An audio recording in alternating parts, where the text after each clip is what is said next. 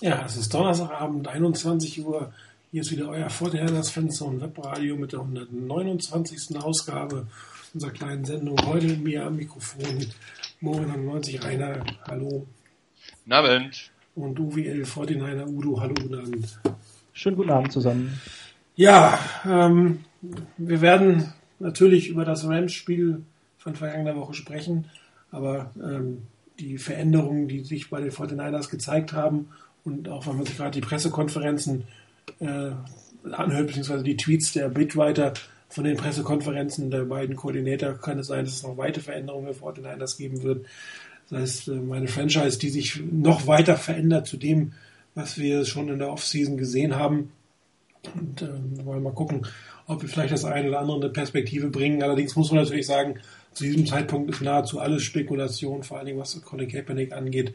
Wir sind auf das angewiesen, was die Coaches sagen, ob wir ihn glauben oder nicht. Wirklich viel ähm, sieht man oder hört man im Moment nicht, äh, was äh, einen glauben lässt, dass man genau erkennt, welche Strategie die von Niners erfolgen. Aber dazu gleich mehr. Zunächst ein Rückspiel, ein Rückblick auf das Rams-Spiel. Wir hatten es ja befürchtet, eine Niederlage, eine deutliche Niederlage, vor allen Dingen, weil eine sehr, sehr gute Rams Defense auf dem Feld gespielt hat. Die Front 4, in diesem Fall wirklich einer der besten der Liga, vor den Niners Offense hat zu spüren bekommen. Ähm, Defense sah ja eigentlich gar nicht so schlecht aus. Ähm, klar, hätten ein paar weniger Big Plays sein können. Aber das, was wir am Anfang von der Defense gesehen haben, das war auch nicht der Fall. Aber vielleicht kurz erstmal von euch euren Eindruck vom Spiel, Udo. Ja, ich habe am Anfang gedacht, ihr hättet euch letzte Woche geirrt, dass wir doch eine Chance hätten. Nein, aber ähm, also die Gefahr stand, bestand ja, dass nämlich genau die Stärken der Rams auf die absoluten Schwächen der 49ers treffen. Das ja auch schon eben gut zusammengefasst hattest. Trotzdem konnte man zu Beginn ja mit dem ersten Drive eigentlich erstmal recht optimistisch ähm, sich die ersten Minuten des Spiels anschauen. Das hat mir recht gut gefallen. Da war auch Abwechslung drin, ähm, nicht gleich die Läufe. Colin hat seine Receiver ganz gut gefunden, bis wir dann irgendwie in die Hälfte der Rams kamen und ähm, eigentlich für mich völlig überraschend ähm, das Field Goal kicken mussten. Dabei will ich es jetzt gerade mal, mal noch belassen. Ähm, selbst ich habe am Fernseher da was gesehen, äh, wo ich niemals mit gerechnet hätte in dem Moment. Aber okay, ähm, kann ja auch immer alles passieren. Den ersten Drive gleich mit Punkten abzuschließen, finde ich, ist nicht schlecht fürs Selbstvertrauen. Wie du sagtest, die Defense hat danach eigentlich recht gut gehalten. Ich habe drei richtige Big Plays gesehen der Rams, die den Unterschied ausgemacht haben wissen wir alle, zumindest zwei davon haben zum Touchdown geführt, von Todd Gurley und Tevin Austin. Und dann eben dieses eine mit dem Pass auf Kenny Britt, wo sich zwei Defender von uns über den Haufen rennen. Aber das soll es eigentlich mit Schelte in Richtung Defense von meiner Seite auch schon gewesen sein. Ähm, dieses abwechslungsreiche, kreative Spiel gaben wir dann ja eigentlich auf, als wir an der eigenen Endzone standen, nach dem Punt und den Strafen unter anderem ja auch gegen Anquan Bolden, dessen Ausscheiden uns mit Sicherheit nicht geholfen hat. Ähm, und dann zweimal durch die Mitte rennen, jedes Mal Raumverlust verlieren und es halt einfach noch ein drittes Mal versuchen und uns dann über den Safety wundern. Vielleicht hätte man da auch einen Pass callen können und wenn es nicht geht, dann wirft Colin das Ding halt nach außen weg, obwohl ich gar nicht genau weiß. Ähm, er muss sich da, glaube ich, auch aus der Cockpit äh, ja, du weißt, was ich meine, aus der Pocket bewegen, wenn er in der eigenen Endzone den Ball nach außen wirft.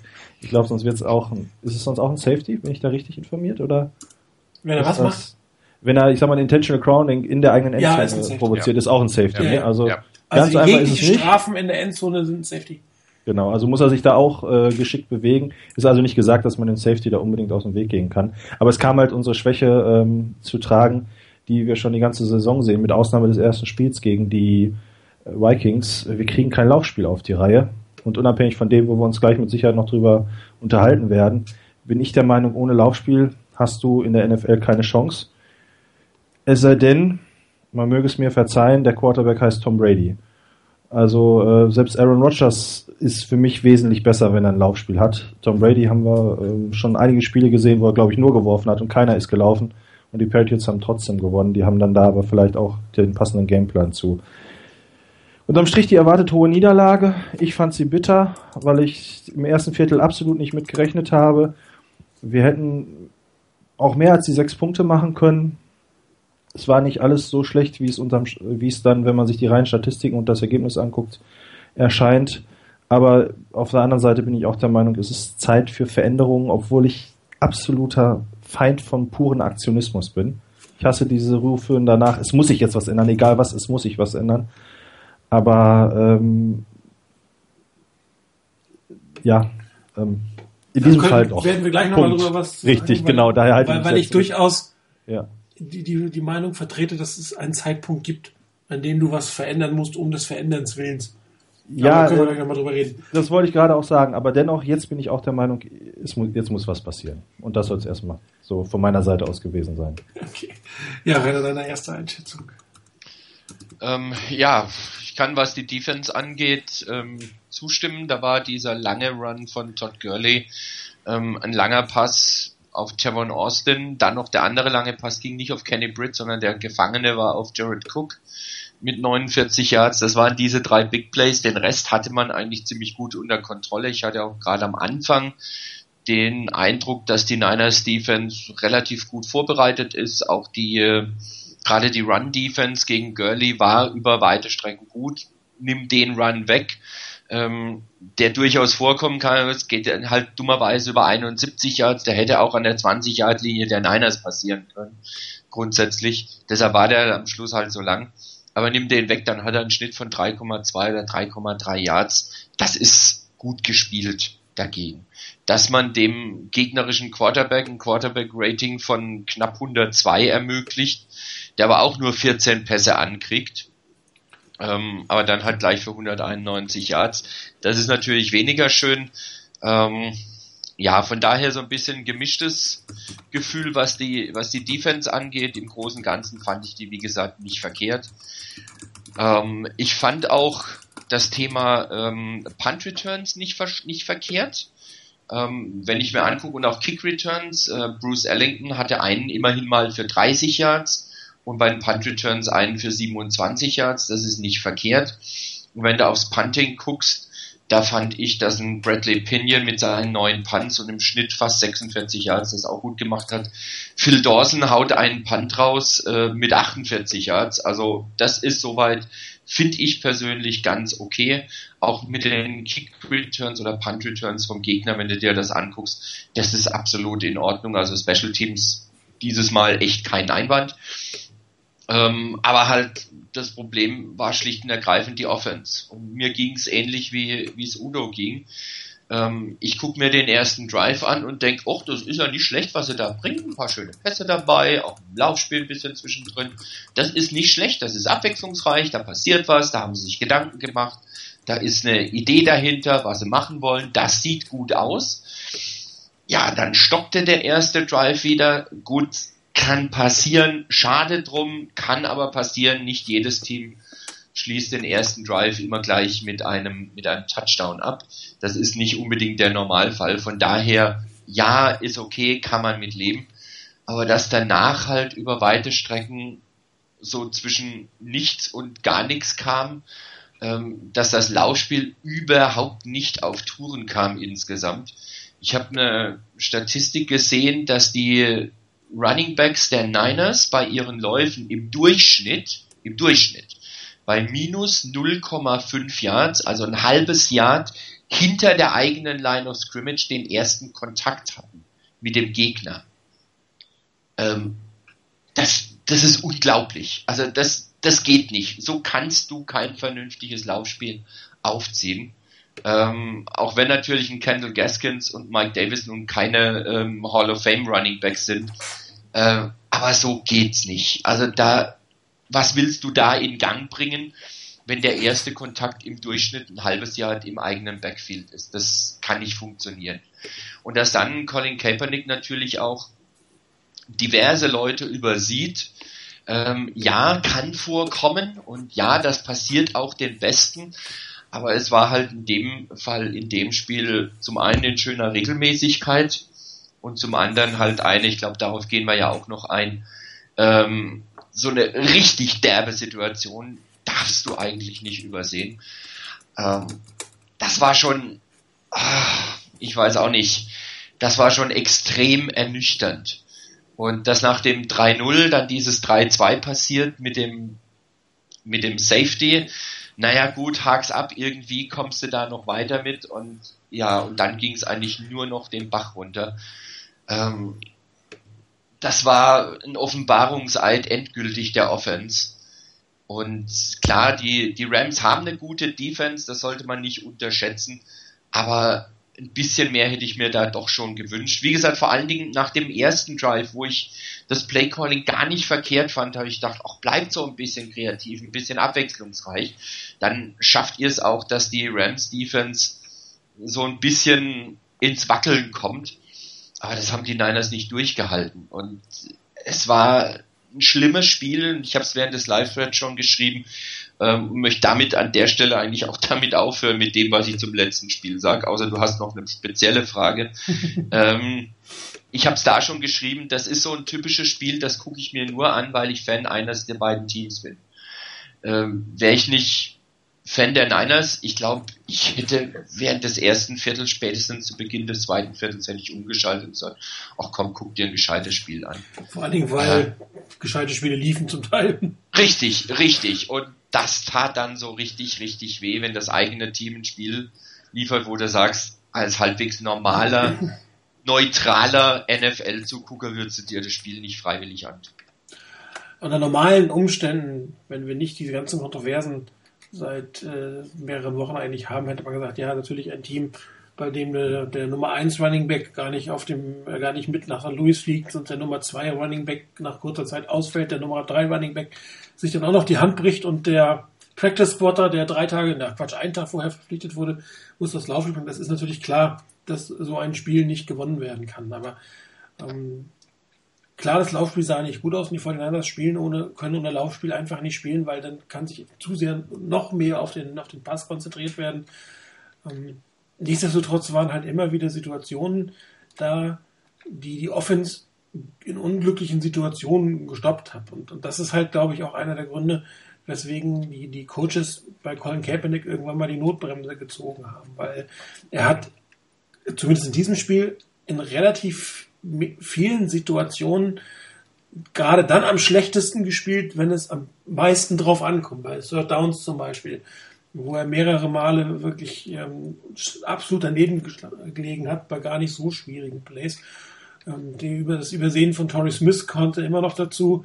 Ob es jetzt ein Touchdown gewesen wäre, sei mal dahingestellt. Ich glaube schon, dass Torrey Smith da durchgekommen wäre. Man hätte auf jeden Fall den Safety nicht kassiert. Also auch da wieder so ein Neckbreaker.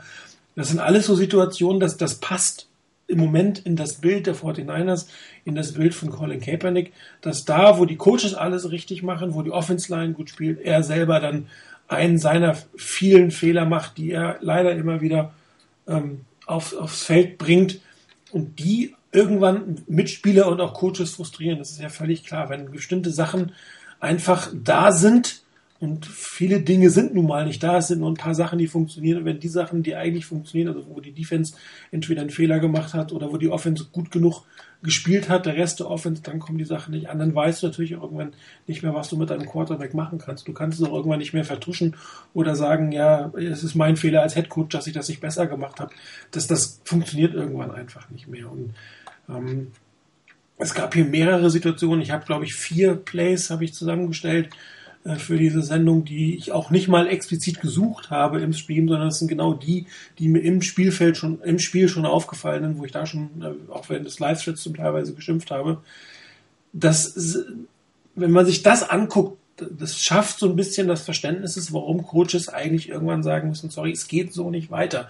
Einmal geht es für das Team so nicht weiter und es geht auch für den Spieler so nicht weiter. Und ähm, es ist natürlich ein Stück weit unfair, ihm nach einem Spiel zu benchen, wo er eigentlich keinerlei Unterstützung vom Running Game hat, ähm, wo, wo eine gegen best, eine der besten vielleicht sogar die beste Defense Line agiert werden kann. Da sieht man natürlich als schlechtes Team nochmal doppelt schlecht aus. Ähm, das ist aber irgendwann auch für die Coaches nicht, nicht mehr verkraftbar, wie gesagt, äh, das weiterzumachen. Ansonsten ähm, hat man ja auch gesehen, viel geht nicht bei den 49ers. Die 49ers waren gegen Ravens, glaube ich, relativ erfolgreich mit den Misdirection, Mis Direction Play-Action Pässen, die haben die Rams komplett abgedeckt. Da ist nicht mehr viel passiert, die hatten sie ganz gut im Griff. Äh, man hat zwei, drei Zone Read Option Spielzüge gesehen und hat die Rams haben gezeigt, warum dieses Ding nicht funktioniert. Sie haben es geschafft, ähm, bei einem Play Colin Kaepernick 20 Yards laufen zu lassen, aber zur Seite. Nach vorne ist er nur ein Yard gelaufen, weil nämlich das Containment so extrem gut war, weil sich die Spieler darauf eingestellt haben. Also wirklich gute Verteidigung oder gegen gute Verteidigung funktioniert dieses, dieses, diese Strategie nicht mehr. Und darum weiß ich auch nicht, was das mit den Eagles soll. Nur weil der, der Coach Chip Kelly heißt, heißt das nicht, dass die Zone Read Option funktioniert. Auch da wissen die Coaches, äh, die Defenses und die Defense Coaches natürlich, wie sie damit umgehen müssen. Und gerade das Quick Play, was nochmal der Vorteil von Chip Kellys Offense ist, ist ja noch nicht gerade die Stärke von Colin Kaepernick. Und ähm, das ist als, als, als Variation gelegentlich mal ganz nett, wenn andere Dinge funktionieren, aber darauf Sachen aufzubauen, funktioniert auch nicht mehr. Und das hat man gemerkt, die Offense hatte keine weiteren Mittel mehr. Also die Mittel sind eigentlich erschöpft. Natürlich liegt das am Spielerpotenzial, vielleicht liegt es auch an den Coaches, liegt aber auch halt daran, dass einige Dinge einfach nicht mehr funktionieren, beziehungsweise dass die Teams mit acht, neun, zehn Leuten gegen den Lauf spielen, da alles kaputt machen, Play Action dementsprechend nicht mehr wirkt, keine Entlastung mehr für, für, für die Offense Line da ist, dass sie vielleicht auch mal Pass blocken kann und natürlich auch keine Entlastung für die Defense mehr, weil die deutlich häufiger auf dem Feld steht, als man sich das eigentlich wünschen würde. Und das ist ein Kreislauf, den wir jetzt seit Wochen beobachten und das ist ein Kreislauf, den du irgendwann einfach mal unterbrechen musst. Und diese Unterbrechung haben die 49ers jetzt gemacht. Ich bin mir nicht sicher, ob sie wirklich besser spielen. Blaine Gabbard kann man eigentlich nicht einschätzen. Das ist unmöglich. Das werden wir erst am, am Sonntag sehen. Blöd ist natürlich auch, dass jetzt nochmal rausgekommen ist, dass man sich speziell die Falcons ausgesucht hat, weil man die Defense für Schwäche hält. Das wird die Defense sich nicht gefallen lassen. Das ist sicherlich auch nochmal kontraproduktiv.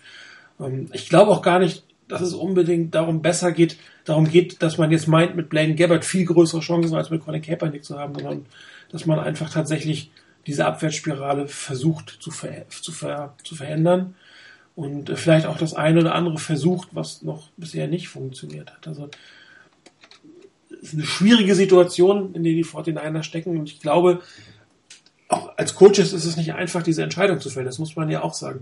Setze ich weiter auf den Mann, der eigentlich extrem viel Potenzial hat, der aus irgendwelchen Gründen aber nicht das bringt, was ich von ihm erwarte, oder mache ich jetzt diesen, diesen, man kann es eigentlich nur falsch machen, es sei denn, Blaine Gabbard ähm, spielt auf einmal wie ein junger Gott. Dann hat man alles richtig gemacht, aber das weißt du im Vorfeld natürlich nicht. Also, also Weihnachten und Ostern fällt meines Wissens nicht auf einen Tag. Also gerade das wäre jetzt wirklich extrem überraschend. Ähm, ja. Zudem von wegen mit Kaepernick gerade vielleicht noch, noch eine Anmerkung.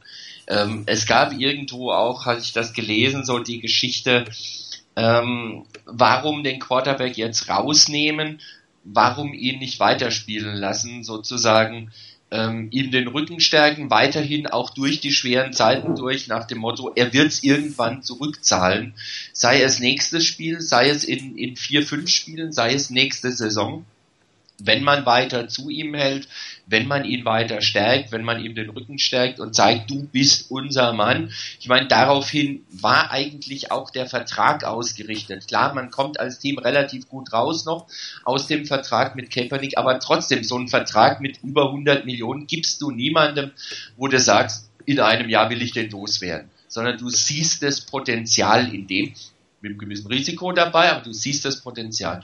Äh, das ist eine extrem schwierige Entscheidung. Ich bin froh, dass ich die nicht treffen muss.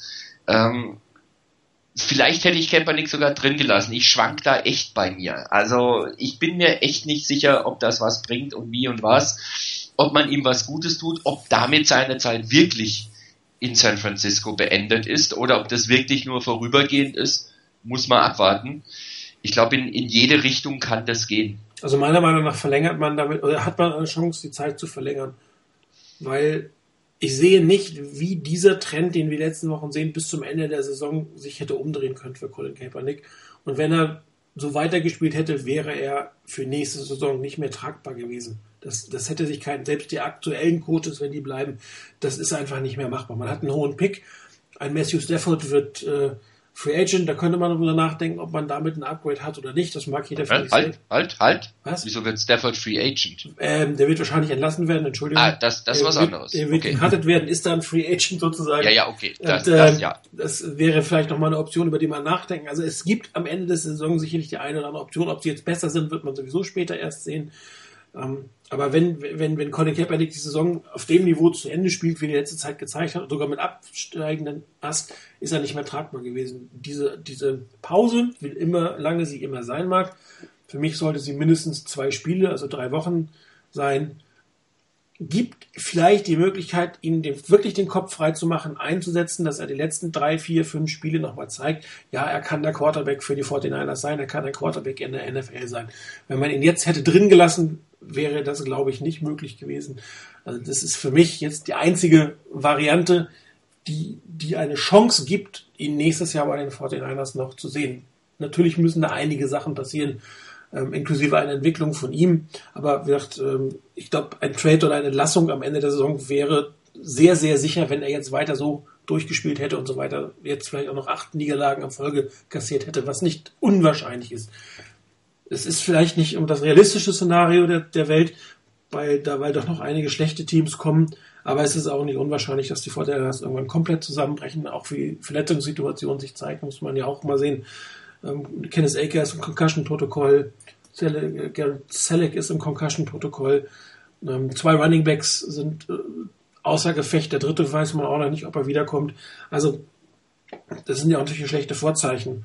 Und diese schlechten Vorzeichen machen es auch für den Quarterback natürlich viel schlechter. Logisch. Er ist ja nicht alleine schuld. Wobei ich hier dem, dem Wizard vor den einer einfach widersprechen würde, was für eine Offense Line die Frage ist, so nicht berechtfertigt, gerechtfertigt. Es gibt Plays, wo die Offense Line hält, definitiv. Und in diesen Plays versagt leider Colin Kaepernick. Alle vier Spielzüge, ne, drei von den vier Spielzügen, die ich habe, sind definitiv gute O-Line-Plays. Gute Protection. Und die spielen, genau wie Colin Kaepernick, der gelegentlich auch mal gute Sachen macht, spielt auch die Offense-Line gelegentlich mal ganz gut. Und ähm, man kann halt nicht alles auf die fünf Jungs da vorne schicken. Wobei, ähm, so wie es aussieht, ähm, hat äh, die Chris jetzt in der Pressekonferenz gesagt, dass man sich vorstellen kann, auch Veränderungen in der Offense-Line zu machen. Er sagt dann, die jungen Spieler, die äh, zweite Reihe muss sich den Platz verdienen, ja. Aber es könnte durchaus sein, dass wir auf der rechten Offense-Line-Seite auch noch eine Veränderung sehen macht es natürlich hinterher ein bisschen schwieriger, Blaine Gabbard ähm, zu beurteilen. Ne? Wenn man einen direkten Vergleich hätte haben wollen, wäre es einfach schöner gewesen. Ähm, alle wären da, Hyde wäre dabei, Bush wäre dabei, Davis wäre dabei, die gleiche Offense-Line, hätte man ein bisschen besseres Bild hat, gehabt. Jetzt wird es immer wieder sagen, ja, äh, der und der war ja nicht da, darum hat er bessere, schlechtere Chancen gehabt. Das heißt, man kann es nicht so vergleichen. Hm. Ist natürlich aber auch jetzt nicht der Fokus, warum die vor der das Football spielen, damit wir hier sitzen können und das vergleichen können. Das muss man ja auch fairerweise sagen. Martin, bevor du mit den Plays anfängst, yes. ähm, vielleicht auch noch von meiner Seite ganz kurz, dann haben wir das Thema, glaube ich, abgehakt, ähm, zu der Entscheidung, Colin zu, zu benchen. Ich glaube auch, äh, um es mal etwas hart zu formulieren, er hat in den letzten Wochen nichts dafür getan, um weiterhin der Starter zu sein. So als Anlehnung an das, was wir damals gesagt haben, Alex Smith hätte nichts getan, um diesen Platz zu verlieren. Also jetzt nicht, bloß nicht wieder anfangen mit Alex Smith, keine Angst. so weit gehe ich nicht zurück. Du Aber gesagt. ich wollte es nur mal gesagt haben. Nein, der Name nein. fehlte diese Sendung noch, der musste noch mal schnell fallen. ja, genau, Aaron Rodgers habe ich schon gesagt, also. Tom Brady glaube ich auch. Ja, ähm, äh, Brady auch schon, genau, fehlt nur noch Manning und Luck und dann haben wir sie alle durch. Aber das vielleicht nachher noch bei den Games of the Week. Ähm, gut, damit auch alle dabei bleiben. Äh, also ich äh, glaube auch, äh, dass jetzt der Zeitpunkt gekommen war. Wir spielen zu Hause gegen die Falcons. Ähm, es ist so ein Druck, glaube ich, der im Moment auf ihm lastet, dass ähm, man, also dieses aus der Schusslinie nehmen, halte ich für gar nicht so verkehrt. Ob das jetzt das vorgeschobene Argument ist, äh, oder ob man da auch wirklich mit an ihn denkt. Ähm, es war ja, ja, gut, du wirst es gleich zeigen. Es war re relativ viele schlechte Entscheidungen, die er getroffen hat.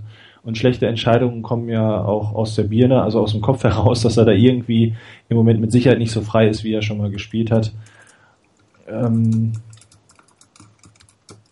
also ich, ich denke, dass es ähm, auch die nicht verkehrte Entscheidung gewesen ist, muss mal so zu sagen. Dass äh, auf jeden Fall jetzt der richtige Moment dafür ist, wenn man so etwas vorhat. Ähm, interessant ist natürlich, äh, was Frizzini immer zeigt. Es gibt einen anderen Quarterback, der spielt, glaube ich, auch nicht viel besser, zumindest von den Statistiken her. Und der wird gerade in den Himmel gelobt. Cam Newton. Also man sieht auch so ein bisschen äh, natürlich, wie der Quarterback auf der einen Seite dieser Spruch, die wichtigste Position im Sport ist nicht ganz verkehrt. Ne? Mit dem steht und fällt alles. Und manchmal kriegt der Quarterback vielleicht auch ein bisschen zu viel Scheiße, was über ihn ausgekübelt wird und andererseits auch ein bisschen zu viel Lob, wo er gar nicht so viel für kann. Ähm, er soll die Zeit jetzt mal nutzen. Ähm, ich möchte ihn auch nicht unbedingt in Seattle sehen als Quarterback und dann vielleicht eben nach drei Wochen Pause ähm, mit frischem Kopf. Das, das was du gerade gesagt hast, hat ähm, Jim Zula gestern, glaube ich, in der Pressekonferenz auch mal gesagt, als er meinte, dass ein Quarterback viel zu viel Lob dafür bekommt, wenn es gut läuft, überverhältnismäßig und absolut viel zu viel Kritik bekommt, wenn es dann schlecht läuft. Also dass diese Position des Quarterbacks grundsätzlich äh, eher extrem bewertet wird in beide Richtungen, was nicht unbedingt immer gerechtfertigt ist, weil noch zehn andere auf dem Feld spielen, was absolut korrekt ist. Nichtsdestotrotz, es ist die, am schwierigsten, die schwierigste Position im Profisport überhaupt. Ähm, wir haben es immer wieder diskutiert, es gibt nicht genug äh, Profi-Quarterbacks, um alle NFL-Teams ausreichend oder adäquat mhm. zu versorgen.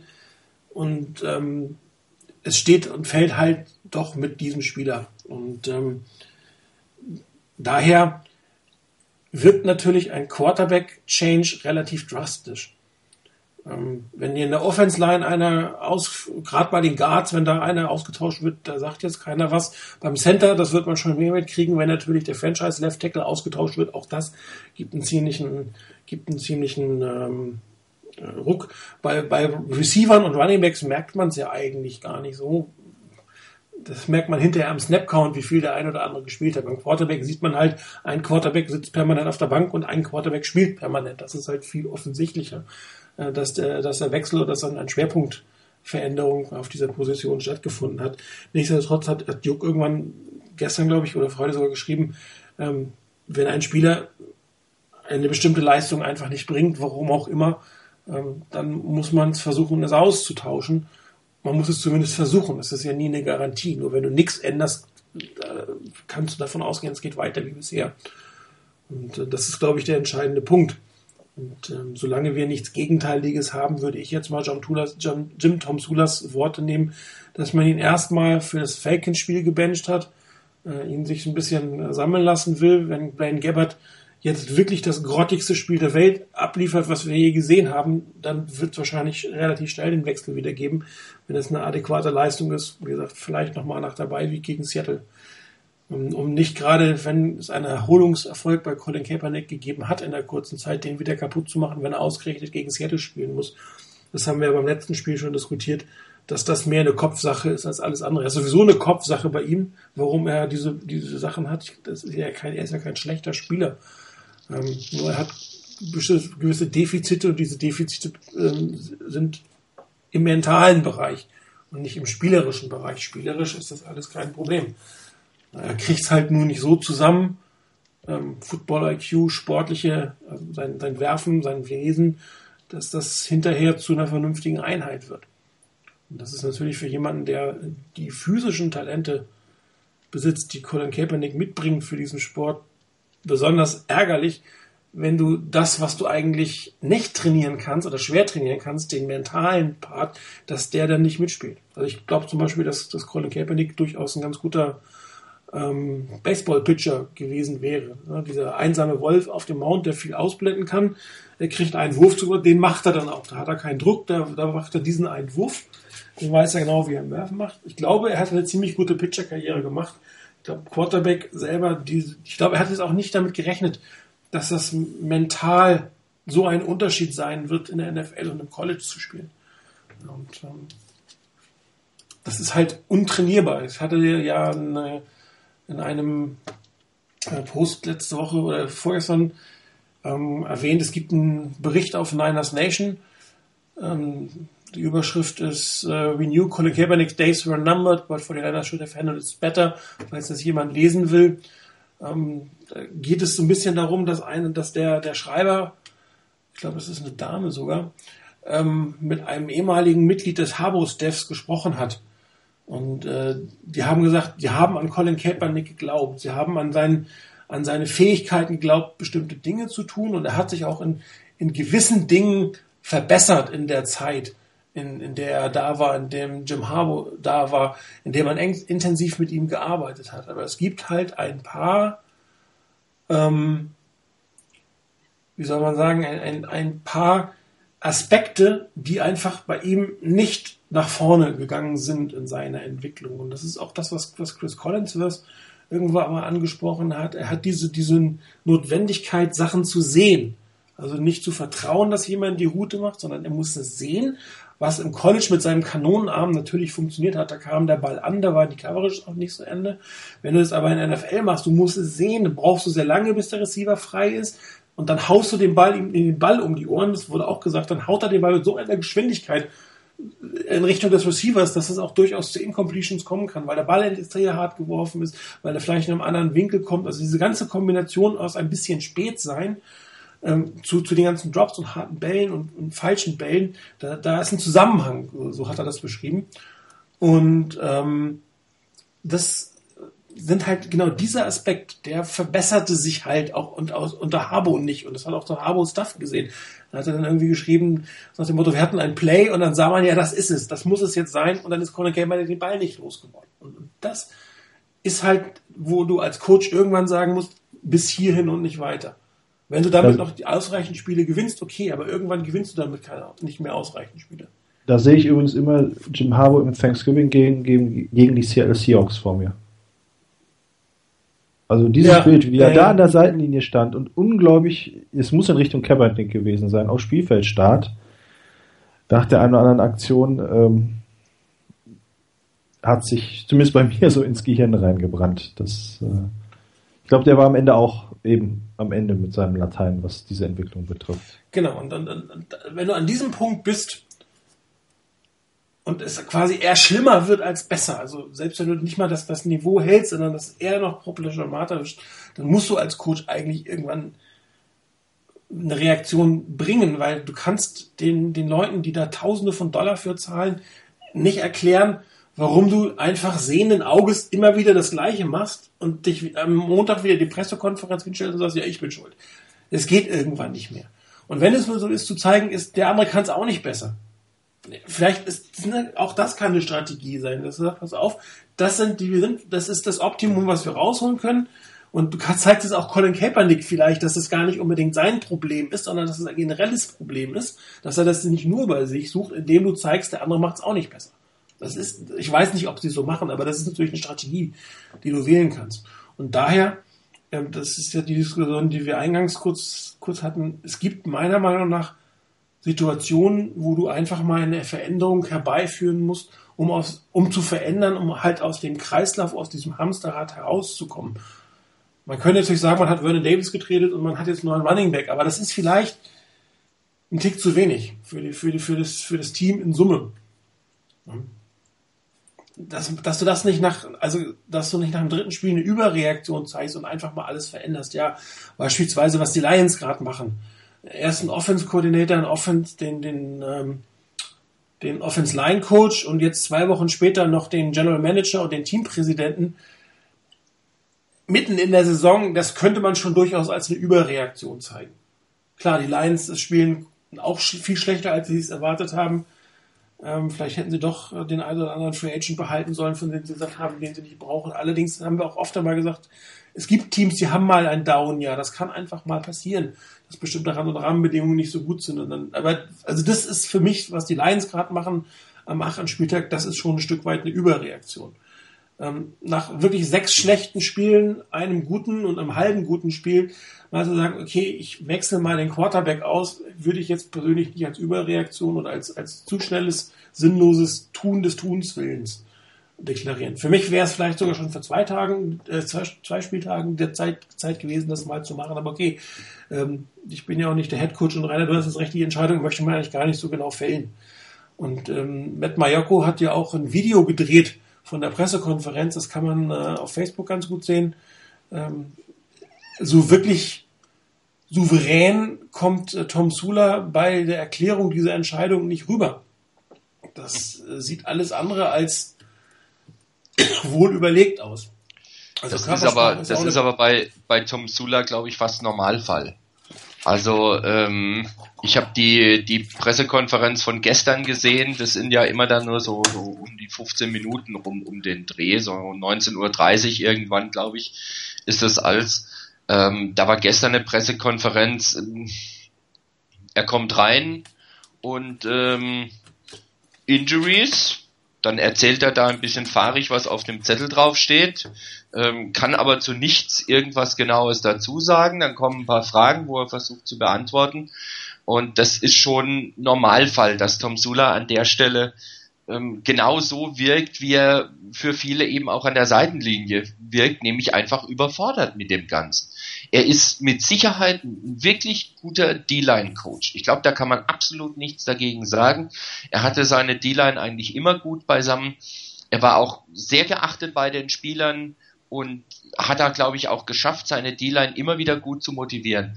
Aber als Head Coach, wo du das Ganze übersehen musst, wo du das Ganze überblicken musst, wirkt er für mich zum einen nicht souverän und wenn er an der Seitenlinie steht und da reinguckt, habe ich immer irgendwie so das Bild vor Augen so von von so einem von so einem Beagle, von so einem Beagle, der da steht mit mit langen Ohren runter und guckt und und einen traurigen Blick drauf hat, aber irgendwie kein Optimismus verströmt an der Stelle. Das ist das sieht so ein bisschen hilflos aus, ne? Ja, es, es, was mache ich denn jetzt? Genau, genau, genau. Es wirkt hilflos und nach dem Motto, äh, ja, was da passiert, ist nicht ganz das, was ich will, aber äh, was kann man denn dagegen jetzt machen? Da fehlt mir einfach eine gewisse Souveränität, wie er dasteht, wie er an der Seitenlinie gibt. Ich meine, klar, das ist nicht von jedem das. Also nicht jeder ist gleich, nicht jeder muss auf dieselbe Art wie ein Jim Harbour an oder, oder andere an der Seitenlinie stehen. Das ist auch klar. Aber mir fehlt da eine gewisse Souveränität und er muss ja auch nicht unbedingt der absolute Medienprofi sein. Aber es überträgt sich halt. Du meinst so wie Bill Belichick, ne? Ja, genau so. genau so. Wobei ähm, der extrem gute Pressekonferenzen oder Antworten ja. auf Fragen geben soll, wenn es nicht um sein Footballteam geht. Ja. Ja. Das Dumme ist halt nur, er wird halt oft dann doch zu seinem Team gefragt. Ja. Ähm, es scheint so in der Natur der Sache bei Journalisten zu liegen, dass wenn sie über die Patriots berichten und Belichick haben, dann ihn zu seinem Team fragen. Aber gut, äh, das ist ein anderes Thema. Nee, ähm, generell einfach, mir kommen da auch von außen während des Spiels in der ganzen Art, wie es ist, zu wenig Impulse, genauso wie dann auch auf so Pressekonferenzen, dass immer auch so ich weiß nicht, ob es vorgefertigte, nach dem, vorgefertigte Antworten sind nach dem Muster, was überlege ich mir denn, um ja nichts Falsches zu sagen und was sage ich ganz allgemein. Und auch auf Nachfragen äh, wird da, ich gehe da nicht weiter auf den Punkt ein und wiederholt das Ganze und das war's dann. Also ähm, ich muss es auch leider eingestehen, ich hätte es mir anders erhofft, da ich den Menschen eigentlich sehr mag, aber ähm, das stimmt schon. Ähm, obwohl ich mich frage, äh, auch unser letzter Head Coach, der ja wirklich was drauf hat, wie er jetzt mit Michigan auch wieder zeigt, wirkt manchmal auch ein bisschen seltsam an der Außenlinie, finde ich. Ja, aber also, der wirkt so ein bisschen autistisch. Ja. Um dann ja. einmal völlig komplett auszurasten, wenn irgendwie eine Kleinigkeit nicht äh, also viele Head Coaches sehen an der Sideline merkwürdig aus. Gerade ja. bei den 49ers komischerweise. Ähm, aber das, das, es liegt auch, glaube ich, in der Natur der, was, in der Sache. Das ist halt schon echt ein, ein, extrem stressiger Job, ein Job, wo du extrem unter Strom stehst die ganze Zeit. Ähm, so richtig gut rüberkommen ist, glaube ich, in der Situation schwierig. Ich glaube, das ist beim Basketball, wo sie alle schön in Anzügen stehen, ein bisschen einfacher. Ähm, oder der Manager, der beim Baseball im Duckout, das ist alles irgendwie ein bisschen relaxter als beim Football. Wobei, es gibt natürlich auch Coaches an der Sideline, die deutlich ein souveräneren äh, Eindruck machen, an Mike McCarthy zum Beispiel. Oder, oder auch von den Jets. Bitte? Der hier von den Jets, ich komme gar nicht auf den Namen. Der, Todd Bowles. Genau, der wirkt auch sehr, sehr ruhig und überlegt. Marvin Lewis, klar. Ähm, ein ähm, Mike Tomlin, also gibt schon ein paar. Andererseits, wie HB-Männchen siehst du sie alle mal da rumhüpfen. Aber Tom Sula sieht tatsächlich, also er sieht ratlos aus. Und äh, das mag sein, dass das tatsächlich ist oder dass er immer so aussieht. Das wissen wir natürlich auch nicht so gut, kennen wir ihn noch nicht. Ähm, aber im Endeffekt äh, hat man schon den Eindruck einer gewissen Überforderung. Wobei, wenn du den Steph in Summe siehst, ich meine, Eric Mangini war zweimal Head Coach, war lange Koordinator, ähm, äh, Tony Sparano war Offense, äh, war, war Head Coach. Also da ist schon Erfahrung da. Es ist ja nicht so, dass, es ein komplett unerfahrener Steph ist. Es gibt den einen oder anderen, die ähm, vorher ein bisschen lange vielleicht raus waren, wie, der, wie Steve Logan als, als Quarterbacks-Coach oder Gib Christer zum ersten Mal in dieser Situation ist. Vielleicht war er auch ein bisschen überfordert. Andererseits, auf der anderen Seite stehen schon gestandene Coaches da, die eigentlich was bewegen können. Und, ähm, ich will auch gar nicht mal unbedingt nur sagen, dass er immer überfordert wirkt. Äh, doch, äh, Moment, äh, planlos wirkt. Er macht für mich schon den Eindruck, als wenn er sich einiges an Gedanken macht und nicht einfach nur so aufs Bild äh, Feld starrt. Aber man guckt ja eh nur vor den Kopf, wie man so schön sagt. Aber ähm, ja, es, es passiert aber eben leider im Moment zumindest noch relativ wenig. Ich glaube, da fehlt auch echt die Erfahrung, was ja vor der Saison auch schon angesprochen wurde.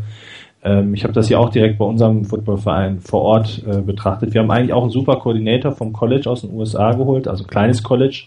Super Ideen gehabt, super Mensch, so im Kommunikativen mit einem, konnte Leute auch sofort für seine Ideen begeistern, aber der hat es auch nicht rüber transportiert bekommen. Und da haben auch viele, ähm, die mit ihm zusammengearbeitet äh, haben, gesagt, das war der falsche Schritt für den. Ne? Also man muss auch erstmal glaube ich, als Head Coach gleich dastehen und gleich Erfolg haben und gleich alles unter Kontrolle haben, stellt man sich eben auch viel leichter vor. Ähm, das, so ein Football-Team ist schon, glaube ich, auch ein ganz extremes Gebilde. Ähm, haben wir ja hier auch. Geschichten aus dem Lockerroom, die da zur Trennung führen sollen, hintenrum die Geschichten und was dann alles vielleicht gleich auch noch kommt. Da gehört schon verdammt viel zu, das unter Kontrolle zu haben und da vorne wegzustehen und das Schiff zu führen. Und da glaube ich auch, unterm Strich ist Tom Zula, glaube ich, nichts für geeignet. Da gebe ich euch beiden recht, ja. Leider. Big Center hat ja gerade vorgeschlagen, eine Umfrage einzufügen zum Thema, wie sollen die 49ers ähm, das Jahr abschließen. Ähm, ich füge die jetzt mal gerade ein. Ähm, in der Zeit äh, vielleicht, ähm, Rainer, an dich die Frage, bevor ich die Plays dann mache. Ähm, Running Back Pierre Thomas und Steve Dorn. Nee, Steve oder Sean? Sean Dorn oder Sean so Dorn oder so irgendwie. Ich muss dazu sagen. Schon mal kein gutes Zeichen. ja, also ich muss dazu sagen, als ich den Namen gelesen hatte, habe ich auch erstmal gewusst, wer? Ähm, gibt's den überhaupt? Ist es jetzt ein Rookie, der rauskam und, und undrafted ging oder weiß der Geier was? Ähm, ich konnte mir unter dem Namen erstmal gar nichts vorstellen. Ähm, Kenne den nicht, da muss ich echt abwarten, was ist. Da, zu dem möchte ich auch nicht wirklich viel dazu sagen. Ähm, Pierre Thomas finde ich grundsätzlich keine schlechte Verpflichtung. Ähm, der hat, wenn ich das richtig sehe, einen Vertrag bis Saisonende bekommen, keinen zwei- oder drei Jahresvertrag. Von daher, das finde ich keine schlechte Verpflichtung. Also wenn der einigermaßen spielen kann, was er sonst spielen konnte, dann ist das, glaube ich, kein, keine ganz verkehrte Lösung, ihn da zu nehmen. Ähm, interessant ist bei der Running Back Situation natürlich die Geschichte, dass nach wie vor ein Jared Hayne auf der Practice Squad gelassen wurde und also kein Running Back für die Practice Squad verpflichtet wurde und Hayne wieder befördert wurde ins 53er Roster. Ähm, Finde ich auch schon interessant, also auch schon eine ziemlich deutliche Ansage nach dem Motto, ähm, Bruce Ellington wird halt das mit den Returns machen. Und habe ich ja vorhin schon gesagt, so schlecht hat er das nicht gemacht. Ähm, ja, und für die Running Back Position sieht man Jared Chain allem Anschein nach nicht gut genug an und bringt deshalb weitere rein, die man dann eben gleich aufs 53er Roster holen kann oder muss. Ähm, da bleibt echt abzuwarten, wie die Niners im Laufspiel sind. Also das ist komplette Durchmischung zu dem, was vorher da war. Ähm, ich könnte mir schon vorstellen, ich gehe mal davon aus, dass auch wenn er jetzt ähm, ganz neu dabei ist, Pierre Thomas auch als Starter auflaufen wird. Vielleicht, wenn Gaskins am Anfang die ersten zwei, drei Snaps nimmt. Ähm, ja, von mir aus, aber ich kann mir nicht vorstellen, dass er die Hauptzahl der Snaps nimmt. Ähm, auch wenn er schon länger da ist, ich denke, dass da eher ein Pierre Thomas derjenige sein wird, der das macht. Wie gesagt, Sean Drawn oder wie er heißt, ähm, wie auch immer, gucken wir mal, was der sein, was für einen Beitrag er leisten kann. Ähm, also ich hoffe nur, ich hoffe nur, dass die Niners nicht das machen, weil das war jetzt gerade ein gutes Stichwort, Thema Running Backs. Was die Niners gemacht haben, ähm, was mir gar nicht, was mir nicht in den Kopf wollte, warum, ähm, vor allen Dingen beim ersten Drive, weil die Niners ja praktisch bei fast jedem Play den Running Back gewechselt haben. Also irgendjemand hatte das geschrieben, Äh, ja, nicht bei uns auf dem Board, irgendwo ja. hat jemand geschrieben, die, die Jungs waren relativ schnell ziemlich platt, aber nicht von dem auf dem Feld, sondern von aufs Feld und wieder runterlaufen. Die sind viel, viel mehr aufs Feld und runter, da haben sie wesentlich mehr Strecke zurückgelegt als auf dem Feld selber. Das, das konnte ich nicht ganz nachvollziehen. Warum man hier nicht einen Running Back in einen gewissen Rhythmus kommen lässt, sondern da immer wieder wechselt. Ich weiß nicht, ob man dem Gegner da verschiedene Möglichkeiten zeigen wollte, dass der sich nicht darauf einstellen kann. Aber ich weiß, ich glaube nicht, dass das so eine Taktik ist, die wirklich richtig sinnvoll ist. Also das hoffe ich zumindest, dass das die Niners vermeiden und ihren Running Backs auch mal ein paar Runs hintereinander geben, dass die auch ein bisschen in eine Art Rhythmus kommen können. Also Macht man ja normalerweise auch so, dass man die äh, serienweise laufen lässt. Ne? Ja, oder, oder wenigstens, wenn es eine lange Serie ist und sie haben einen langen Run oder drei, vier Mal richtig hart getackelt wurden, dass sie dann mal rausgehen oder beim Third Down rausgehen, dass du einen speziellen Third Down Back hast, der dann reinkommt. Das sehe ich ja noch ein, aber da bei nahezu jedem Play zu wechseln. Also ja, die 49ers haben nicht nur einen Third Down Back, sie haben einen First Down Back, einen Second Down Back, einen Third Down Back und dann vielleicht noch einen, keine Ahnung, was für ein. Whatever Back. Genau. Ja, gut. Aber kurz mal zu Hayne. Also man muss sagen, es gibt 31 Teams, die ihn hätten claimen können. Bei diesen 31 Teams stehen, ich sag mal, mindestens 9 und, ein, wie viel? 3, 31 mal 3? 93 Running Backs unter Vertrag. Keiner dieser Teams hat geglaubt, dass Gerald Hayne besser ist als einer dieser 93. Mhm. Und äh, ich glaube, das spricht auch ein Stück weit dafür, dass, dass es eine, eine schöne Story ist, dass er auch Potenzial hat, ähm, in der Preseason gut gespielt hat, aber das ist vielleicht für das Feld nach äh, vier Monate Konversationsprojekt, Conversion-Projekt äh, doch vielleicht ein Tick zu früh ist. Und auch die 49ers werden das gesehen haben. Entschuldigung, weil sie ihn eben halt jetzt auf die Practice Squad. Ich meine, ich finde es ja schön, dass er wieder da ist und äh, bevor er da weg verpflichtet werden kann, kann man ihm immer noch ein alternatives Angebot machen und man hat ihn noch im Team. Aber anscheinend ist er noch nicht da, wo man als einer der drei Running Backs auf dem Feld sein sollte. Schauen wir mal, ob er das jemals wird. Also ich würde es mir ja wünschen. Es wäre ja eine nette Geschichte, wenn das wirklich hinhauen würde. Und wenn er nur als derjenige ist, der, der dann schlicht und ergreifend am Schluss ähm, vielleicht irgendwo ab und zu mal als Running Back auf den, aufs Feld kommt, aber als Return-Spezialist wirklich gut spielt, ähm, kann ich auch mitleben. Ja, dann würde ich sagen, ähm, ich hab, wir haben so viel von Plays geredet. Ähm, ich werde mal ein paar machen. Ähm, mir geht es darum, jetzt nicht zu zeigen, oh Gott, wie schlimm ist Colin Kaepernick, sondern es geht halt darum zu zeigen, warum die Coaches vielleicht doch zu der Entscheidung kamen, ihn mal das ein oder andere Spiel aussetzen zu lassen, um vielleicht das, was wir jetzt gleich sehen werden, irgendwie in den Griff zu bekommen. Ähm, wie gesagt, einige Sachen sind einfach Football-IQ, also wirklich fehlendes Gefühl für die Situation. Manche Sachen sind, glaube ich, auch schlichtweg mentale Aussetzer in diesem Zeitpunkt. Was es genau sein wird, das äh, werden wir eigentlich nie so genau rauskriegen, logischerweise. Das wird einem nicht verraten. Das erste Play, was ich mir vorgenommen habe, wo habe ich es eigentlich abgeschickt? Habe ich noch eine Vorschau? Ich habe es nur als Vorschau.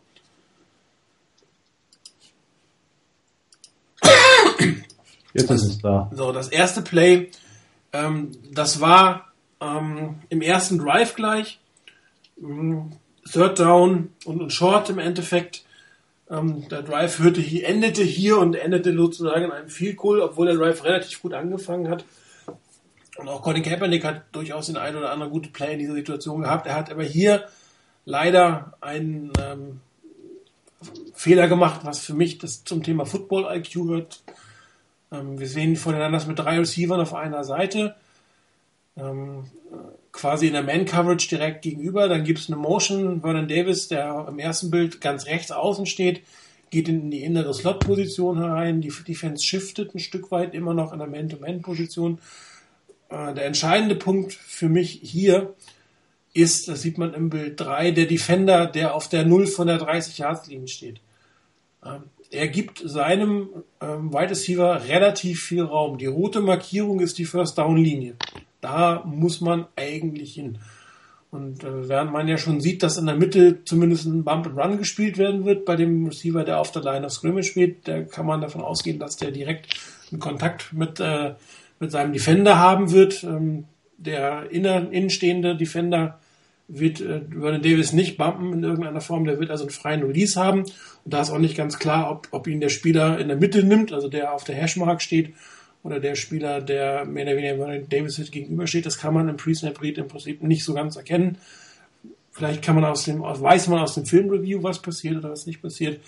Die Routen habe ich eigengezeichnet. Äh, oben der Receiver wird einen kurzen Hook laufen. Der äh, Receiver in der Mitte äh, wird eine, eine, eine kurze Crossing-Route mit einem Hook am Ende und Vernon Davis wird einen tiefen Cross laufen und links auf der Seite haben wir einen etwas tieferen Hook. Also im Prinzip alles äh, Routen, die in den First Down reingehen, relativ viele Hook-Routen wieder, was wir von den 49ers ja in letzter Zeit relativ häufig gesehen haben.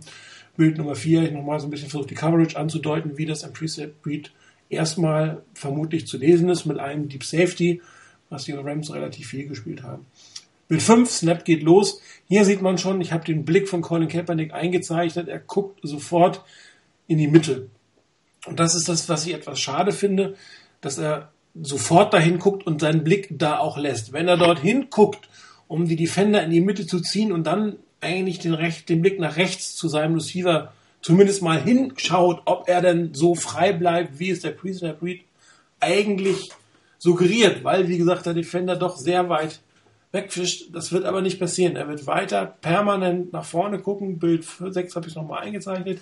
Hier ist das, was ich gesagt habe. Die Offense Line spielt nicht immer schlecht. Wunderbare Protection. Auch die Standposition von Colin Kaepernick wieder sehr schön ähm, nach vorne gebogen, nicht auf dem hinteren Fuß.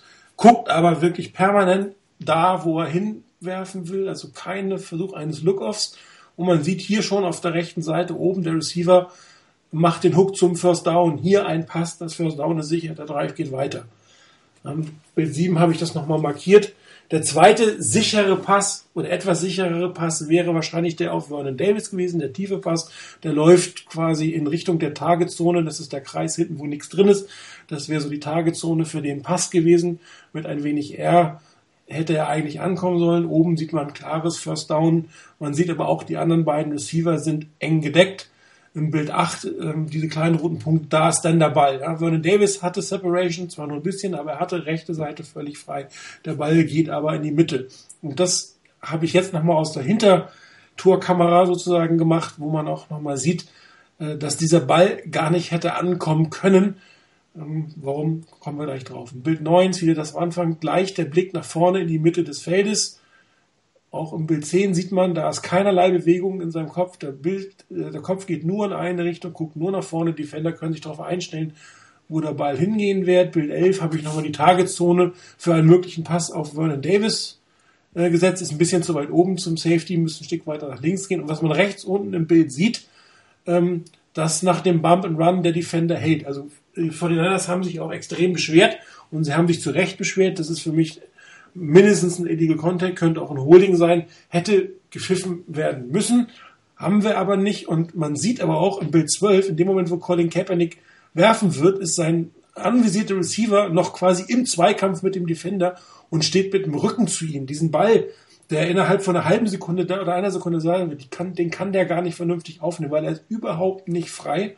Im Bild 13 sieht man das nochmal besser, der stolpert schon vor sich hin.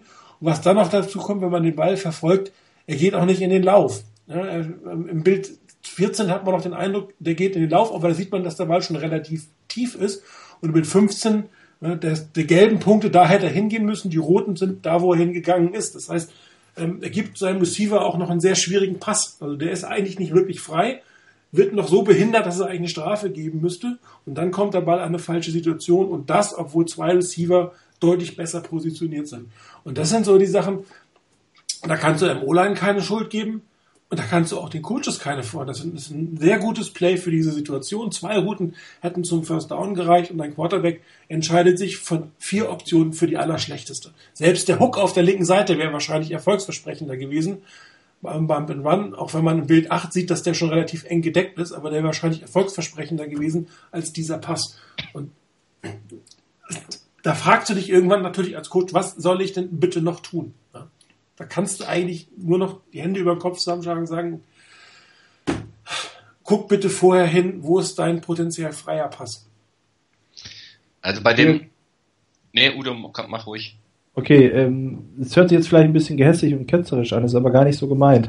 Ähm, ich denke gerade an die Psyche unseres Quarterbacks. Ähm, also du hast das ja wunderbar dargelegt und ich habe eben im Live-Bericht, also als ich mir das Spiel angeguckt habe, das war das, was ich bei, der An bei meinem Statement zum Spiel meinte, gedacht, da kommt jetzt der Pass auf den freien Receiver rechts außen. Klar, das First Down, wir marschieren weiter Richtung Endzone. Äh, leider nicht gekommen. Äh, was Colin hier versucht, leider eben in der Durchführung nicht so gut, ist natürlich auf der anderen Seite genau das, was wir ihm vorwerfen. Ne?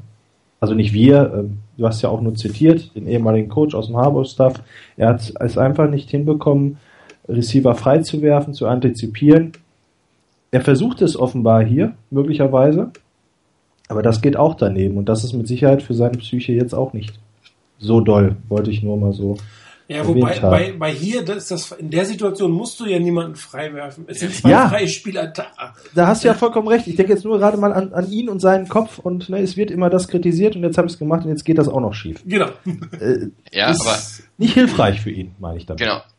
Ähm, ich hatte bei dem Play, ich habe auch gedacht, Mensch, wirf doch nach rechts außen. Ich habe mir das Play dann angeguckt. Ich meine, wenn du die, wenn du auf Bild 7 und auf Bild 8 guckst, ähm, wenn er in die Mitte reinguckt, was ja in Ordnung ist, um quasi die Defender da in die Richtung zu locken und dann nach rechts außen zu gehen. Also ich meine, wenn du dir Bild 7 anguckst, da ist der, der Linebacker oder was es ist, gerade auf dem Weg nach links rüber. Das heißt, der bewegt sich so in die Passing Lane rein, die mhm. auf den, auf Torrey Smith, glaube ich, war das auf ganz da oben, den auf deren draufkommen kann.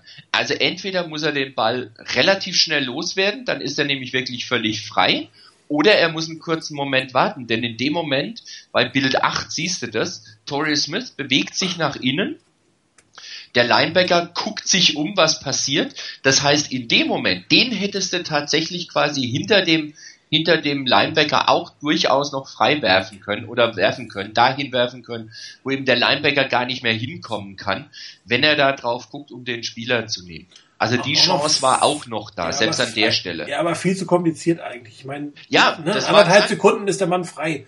Ja, klar. In die Mitte gucken, nach rechts gucken, Pass. Völlig richtig. Ja. Ich gebe dir ja recht. Das wäre die Idee am Anfang gewesen. Das wäre genau die richtige Information gewesen, die diese Defense eigentlich liefert. Rechts hast du eine Chance, den Spieler zu kriegen. Der soll eh nur bis zur First Down Markierung gehen.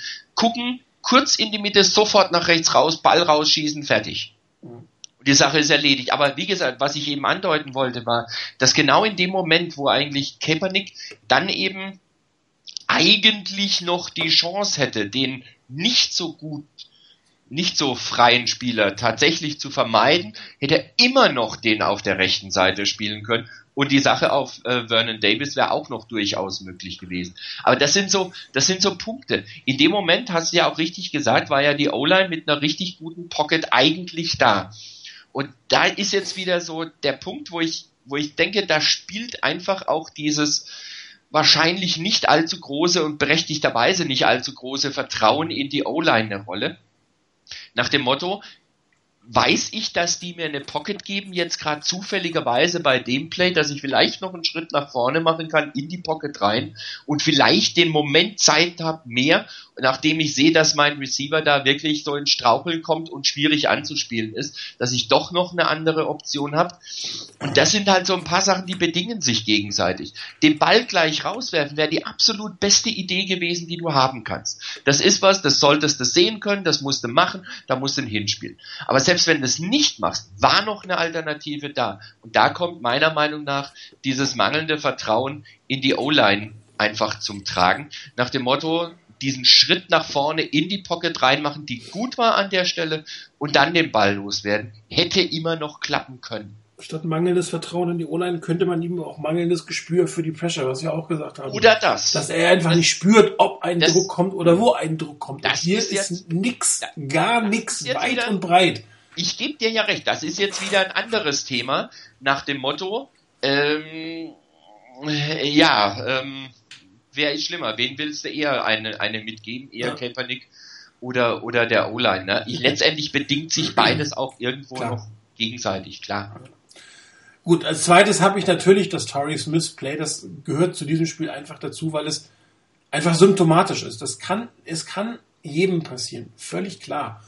Nur, es, es passt dazu, dass es natürlich auch den 49ers oder Colin Kaepernick passiert ist. Und ähm, ich habe jetzt nur zwei Bilder genommen, aber wenn man sich in der ganzen Sequenz anguckt, der steht da schon lange genug, als dass ein Quarterback, der, der vor dem Snap noch einmal nach rechts und links guckt, das auch sieht.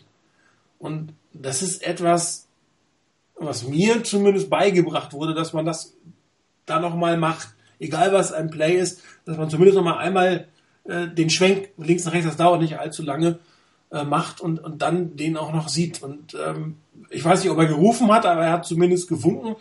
Ich weiß nicht, ob einer der Spieler hinter ihm was gesehen hat, wahrscheinlich nicht, sonst äh, hätte der sicherlich Colin Kaepernick einen Tipp gegeben. Weil das ist so, ja, es, es, könnte auch ein Aaron Rodgers passieren. Es ist nicht sehr wahrscheinlich, dass es einem Aaron Rodgers passiert, aber es könnte.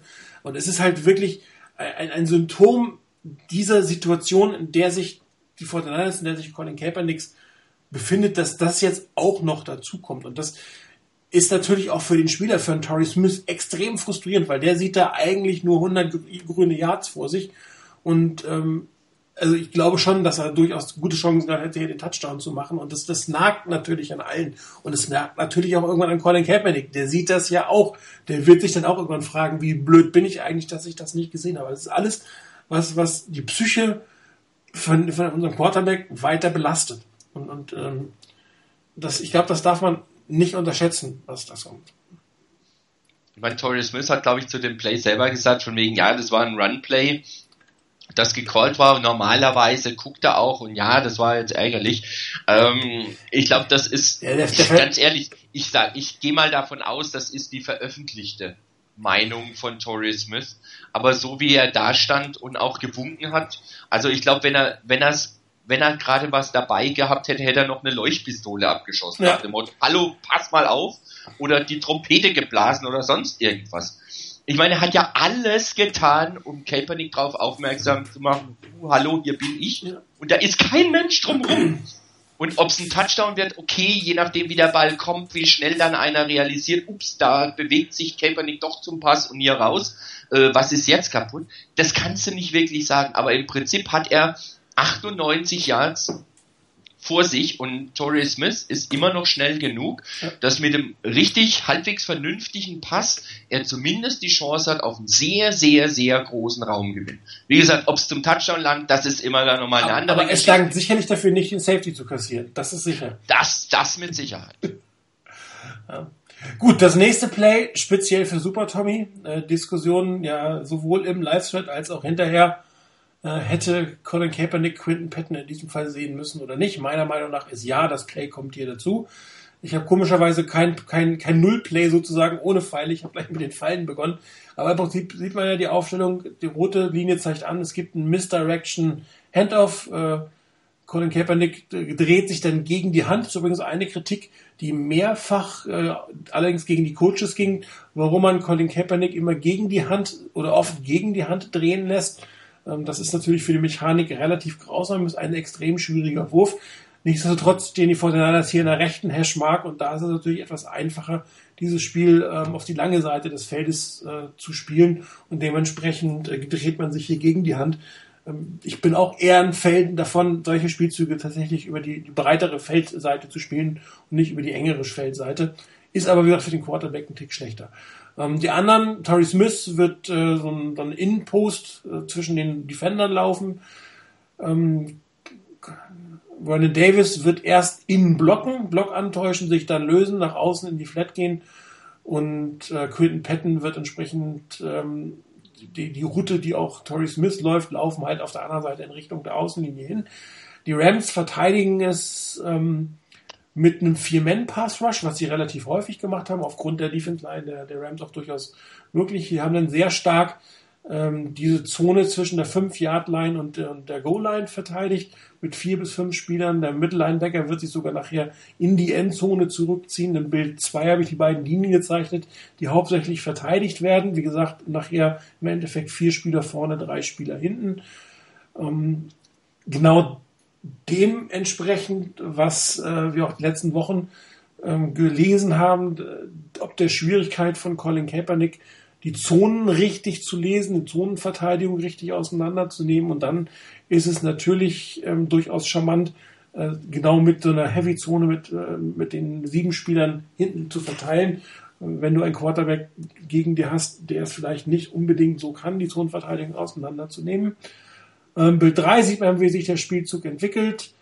Ähm, auf der rechten Seite Torrey Smith wäre theoretisch frei, aber das ist in diesem Fall natürlich überhaupt keine Option aufgrund des Misdirections, dass da gespielt wurde. Vernon Davis vorne löst sich auf der 10-Yard-Line, Quinn Patton geht hinten rein. Und in Bild 4, das ist eigentlich der entscheidende Punkt, ähm, Quinton Patton selber hat im, ähm, den Vorsprung vor seinem eigentlichen Defender, der ähm, auf dem Punkt vom, vom, vom St. Louis steht, der ist für ihn in dem Moment verantwortlich, der wird ihn auch äh, in Richtung äh, des roten Kreises, das wäre so die Targetzone für einen Pass, wo der Pass hingehen würde. Der Defender vorne ist im Prinzip äh, für Vernon Davis zuständig, der muss sich im Endeffekt entscheiden, gehe ich vor oder zurück.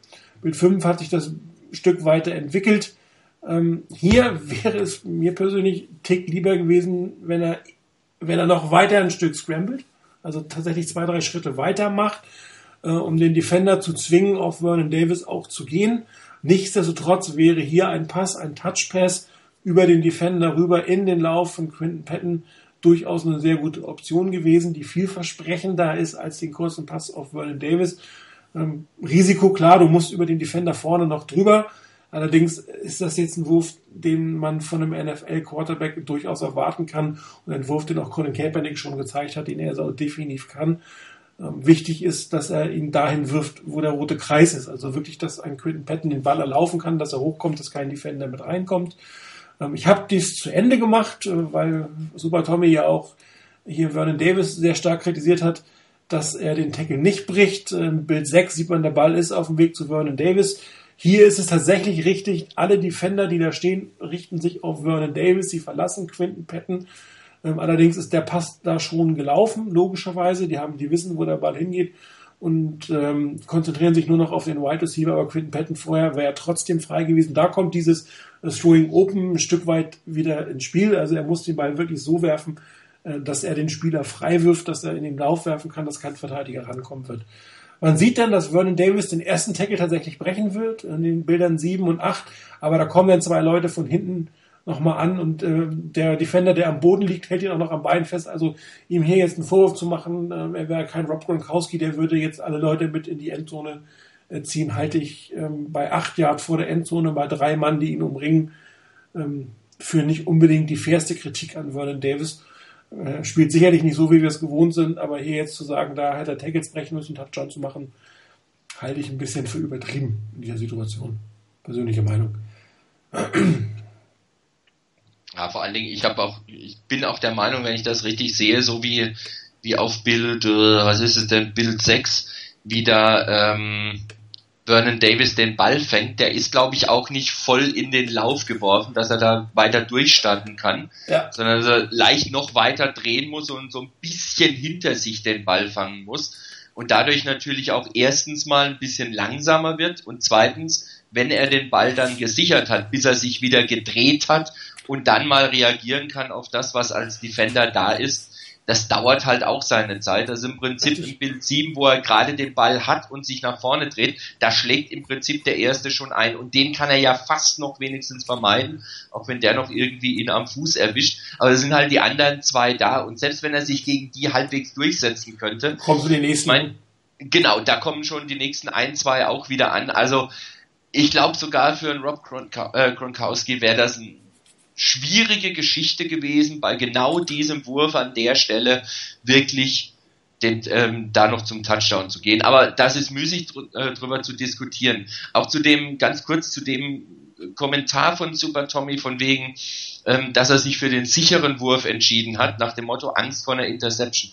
Ja, das kann durchaus sein. Aber da sind wir wieder genau bei dieser Geschichte, bei diesem mentalen Problem. Erstens, dass er das sehen muss, dass er da hinspielen kann. Und zweitens, wenn er immer nur diesen sicheren Ball nimmt, dann kommst du damit nicht wirklich voran und du wirst deine Mannschaft nicht zum Sieg führen sondern du musst das eingehen, vor allen Dingen, weil das, ähm, Martin hat es das ja schon richtig gesagt, das ist jetzt zwar sicherlich nicht der allereinfachste Wurf, weil das halt gegen die Hand gedreht war und nach links rauslaufen als Rechtshänder. Ja, das ist nicht der einfachste Wurf, ganz sicher nicht. Und dann ist der Defender noch im Weg, das heißt, du musst mit einem gewissen Touch oben drüber werfen und kannst nicht volle Pulle durchziehen. Es ist sicherlich nicht der einfachste Weg, aber im Zweifelsfall wirfst du das Ding halt so, dass entweder dein Spieler das noch kriegen kann da hinten oder halt keiner. Genau. Das ist und es. das ist was, das sind so Sachen, die sollte man durchaus sehen. Und ich glaube halt auch, dass dass es nicht um ein einzelnes Play bei, bei Kaepernick geht, sondern dass jetzt auch gerade eben in dem Spiel bei den Rams, du hast ja noch Plays, gucken wir uns ja sicherlich noch an, ähm, dass es da einfach die Fülle an Plays war, diese, diese Summe an Plays, wo man sagt, Junge, mit einer halbwegs ruhigen Herangehensweise, mit einem gewissen Football-IQ, mit einem gewissen Sicht auf das Spiel und Verständnis von dem, was da passiert, kannst du nicht so viele Sachen nicht werfen oder, oder falsch machen, sondern muss ein bisschen der, der Prozentsatz von den äh, Aktionen, die du korrekt ausführst, die du richtig siehst, der muss einfach höher sein. Ja, vor allem, wenn, wenn du Angst hast, diesen Ball zu werfen, dann gehörst du nicht in eine Startformation der NFL. Sorry. Das ist Dann- dann eine andere Sache. Dann gehörst du da nicht rein, dann ist das nicht, dann ist das nicht dein Job. Das mag sein, dass das, dass das sein Denke war, aber dann ist er ein Backup-Quarterback und kein Starting-Quarterback. So, so schlicht. äh, Die Freude, es geht darum, Spiele zu gewinnen. Die werden viel, für viel Geld bezahlt. Und da kann man auch erwarten, dass ein Routine-Play gemacht wird von einem Quarterback, der das Play ja auch schon gemacht hat. Ist ja nicht so, dass er solche Plays noch nicht gemacht hätte. Nein, er hat sie schon gemacht. Ja, klar. Wenn, wenn, er Angst vor Intercep wenn er Angst vor Interceptions hat, dann gehört er nicht in eine Startformation. Dann ist diese Entscheidung von, von äh, Tom Sula doppelt richtig. Ihm diese Angst erstmal zu nehmen. Wenn die Angst weg ist, dann kann er wieder spielen. Gut, nächste Play, ähm, diesem Fall mit Druck auf Colin Kaepernick. Auch da kann man ähm, manchmal anders reagieren. Ähm, in diesem Fall wieder ein Misdirection Play auf die linke Seite. Diesmal rollt er zur rechten Seite hin. Es wird wieder nur ein Vierman Pass Rush geben. Ich habe mal äh, den linken Left End ein bisschen eingezeichnet, weil der wird Druck auf Colin Kaepernick machen. Ähm, die weiße Linie, das ist die Route, die ähm, Bruce Miller laufen wird. Äh, und der Defender äh, habe ich gelb eingezeichnet, weil der mit dem Receiver auf der Seite weggehen will, wird. Also dementsprechend ist Platz auf der rechten Seite. Will zwei nach dem Snap läuft alles ganz normal. Misdirection Plays, viele Rams gehen nach rechts. Der Wide Receiver zieht seinen Running Back mit. Bruce Miller geht auf die Route. So, im Bild 3 der entscheidende Punkt. Ja, da steht ein Defensive End zwischen dem Quarterback und dem Fullback. Trotzdem kann man diesen Pass werfen. Da kann man drüber werfen, auf den Defender ein Stück weit zugehen, nach rechts vielleicht ein bisschen gehen, um das ganze Ding äh, den loszuwerden. Was Colin Kaepernick macht, er bricht ihn ab, bricht in die Mitte aus im Bild 4 und wird dann hinterher gesackt. Ja, auch das ist jetzt ein Play, was du in der NFL routinemäßig eigentlich machen solltest. Also zumindest sollte es möglich sein, das zu spielen. Aber auch da sicherlich wieder Argumentation. Es war ihm vielleicht sicherer zu laufen und ein paar Yards zu machen, als diesen Pass zu werfen. Ja, okay, aber dann wieder das gleiche Argumentation, dann gehörst du nicht in der Startformation rein. Man kann auch unter Druck oder man muss auch unter Druck durchaus spielen. Da muss man auch mit rechnen, dass man so ein, selbst bei einem Misdirection Play, einen Defender auf der Seite hat. Ähm, gerade an der Endzone hast du dann nicht mehr unbedingt die Möglichkeiten zur Seite auszuweichen, wenn der Druck von der Seite kommt, dann musst du halt, kannst du nur in die Mitte. In diesem Fall kassiert er den Sack, obwohl er einen relativ freien Bruce Miller hatte. Auch da, ne, als Coach würde ich sagen, hier, Junge, wirf doch den Ball. Warum wieder so?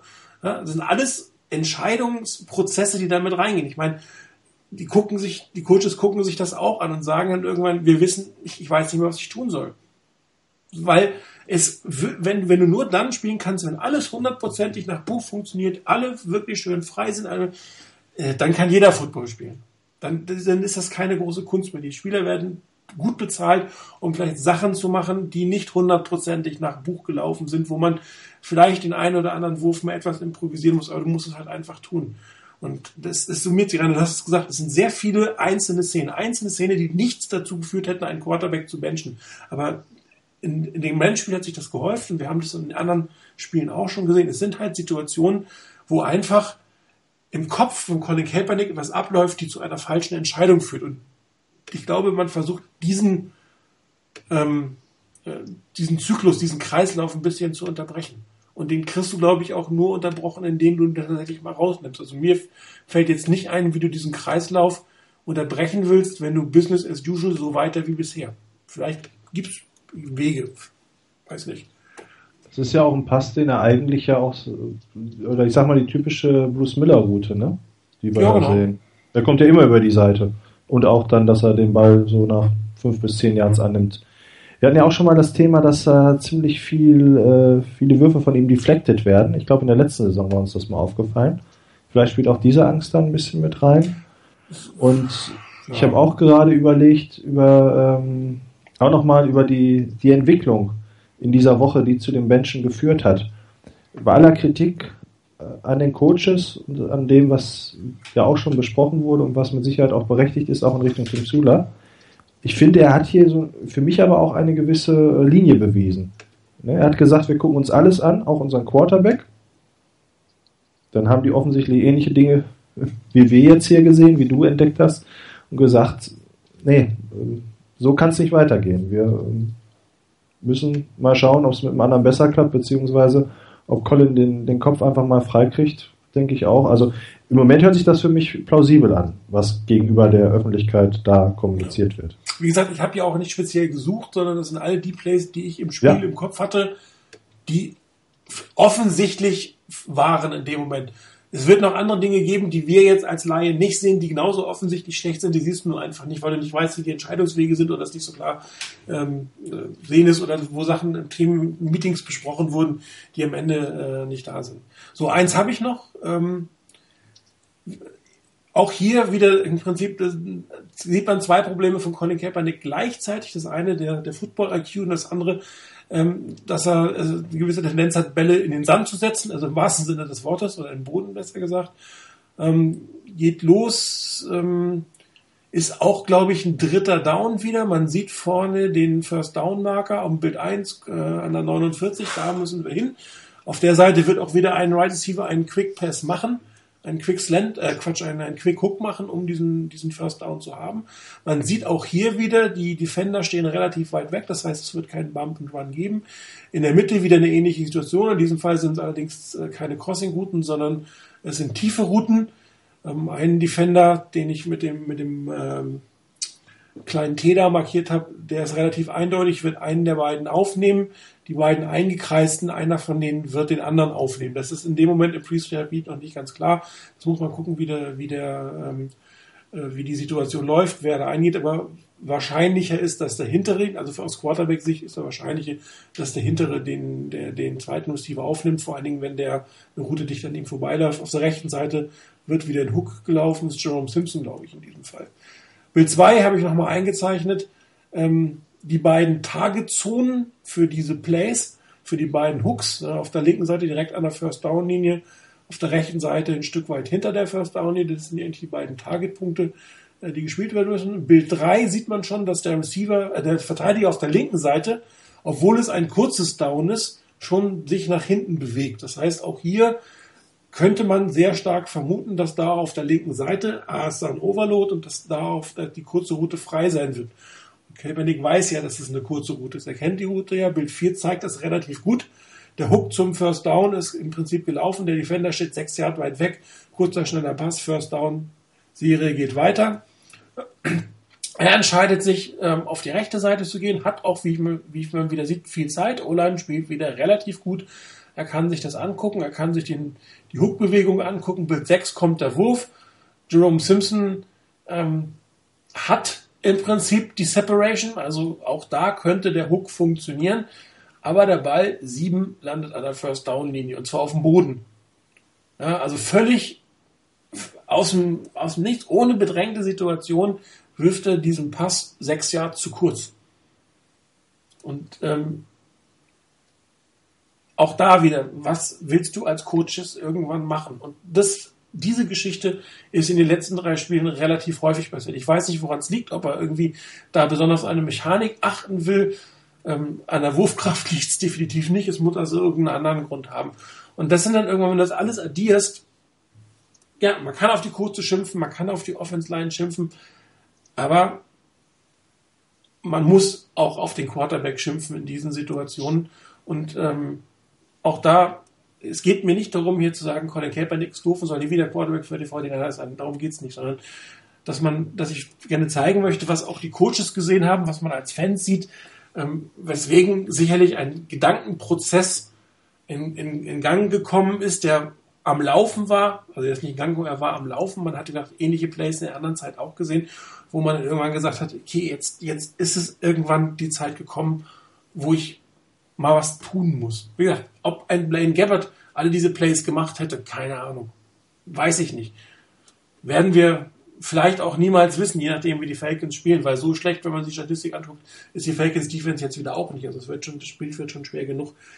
Aber es, es könnte vielleicht helfen, in Summe den Frustfaktor im Team ein wenig ähm, zu verbessern. Also man kann natürlich sagen, ja, Colin Kaepernick ist gebencht, wird total frustriert sein, wird auch von diesem Spiel frustriert sein. Das nächste Spiel wird ihn noch mehr frustrieren. Also irgendwo wird ein Frustlevel sich auch bei ihm aufbauen.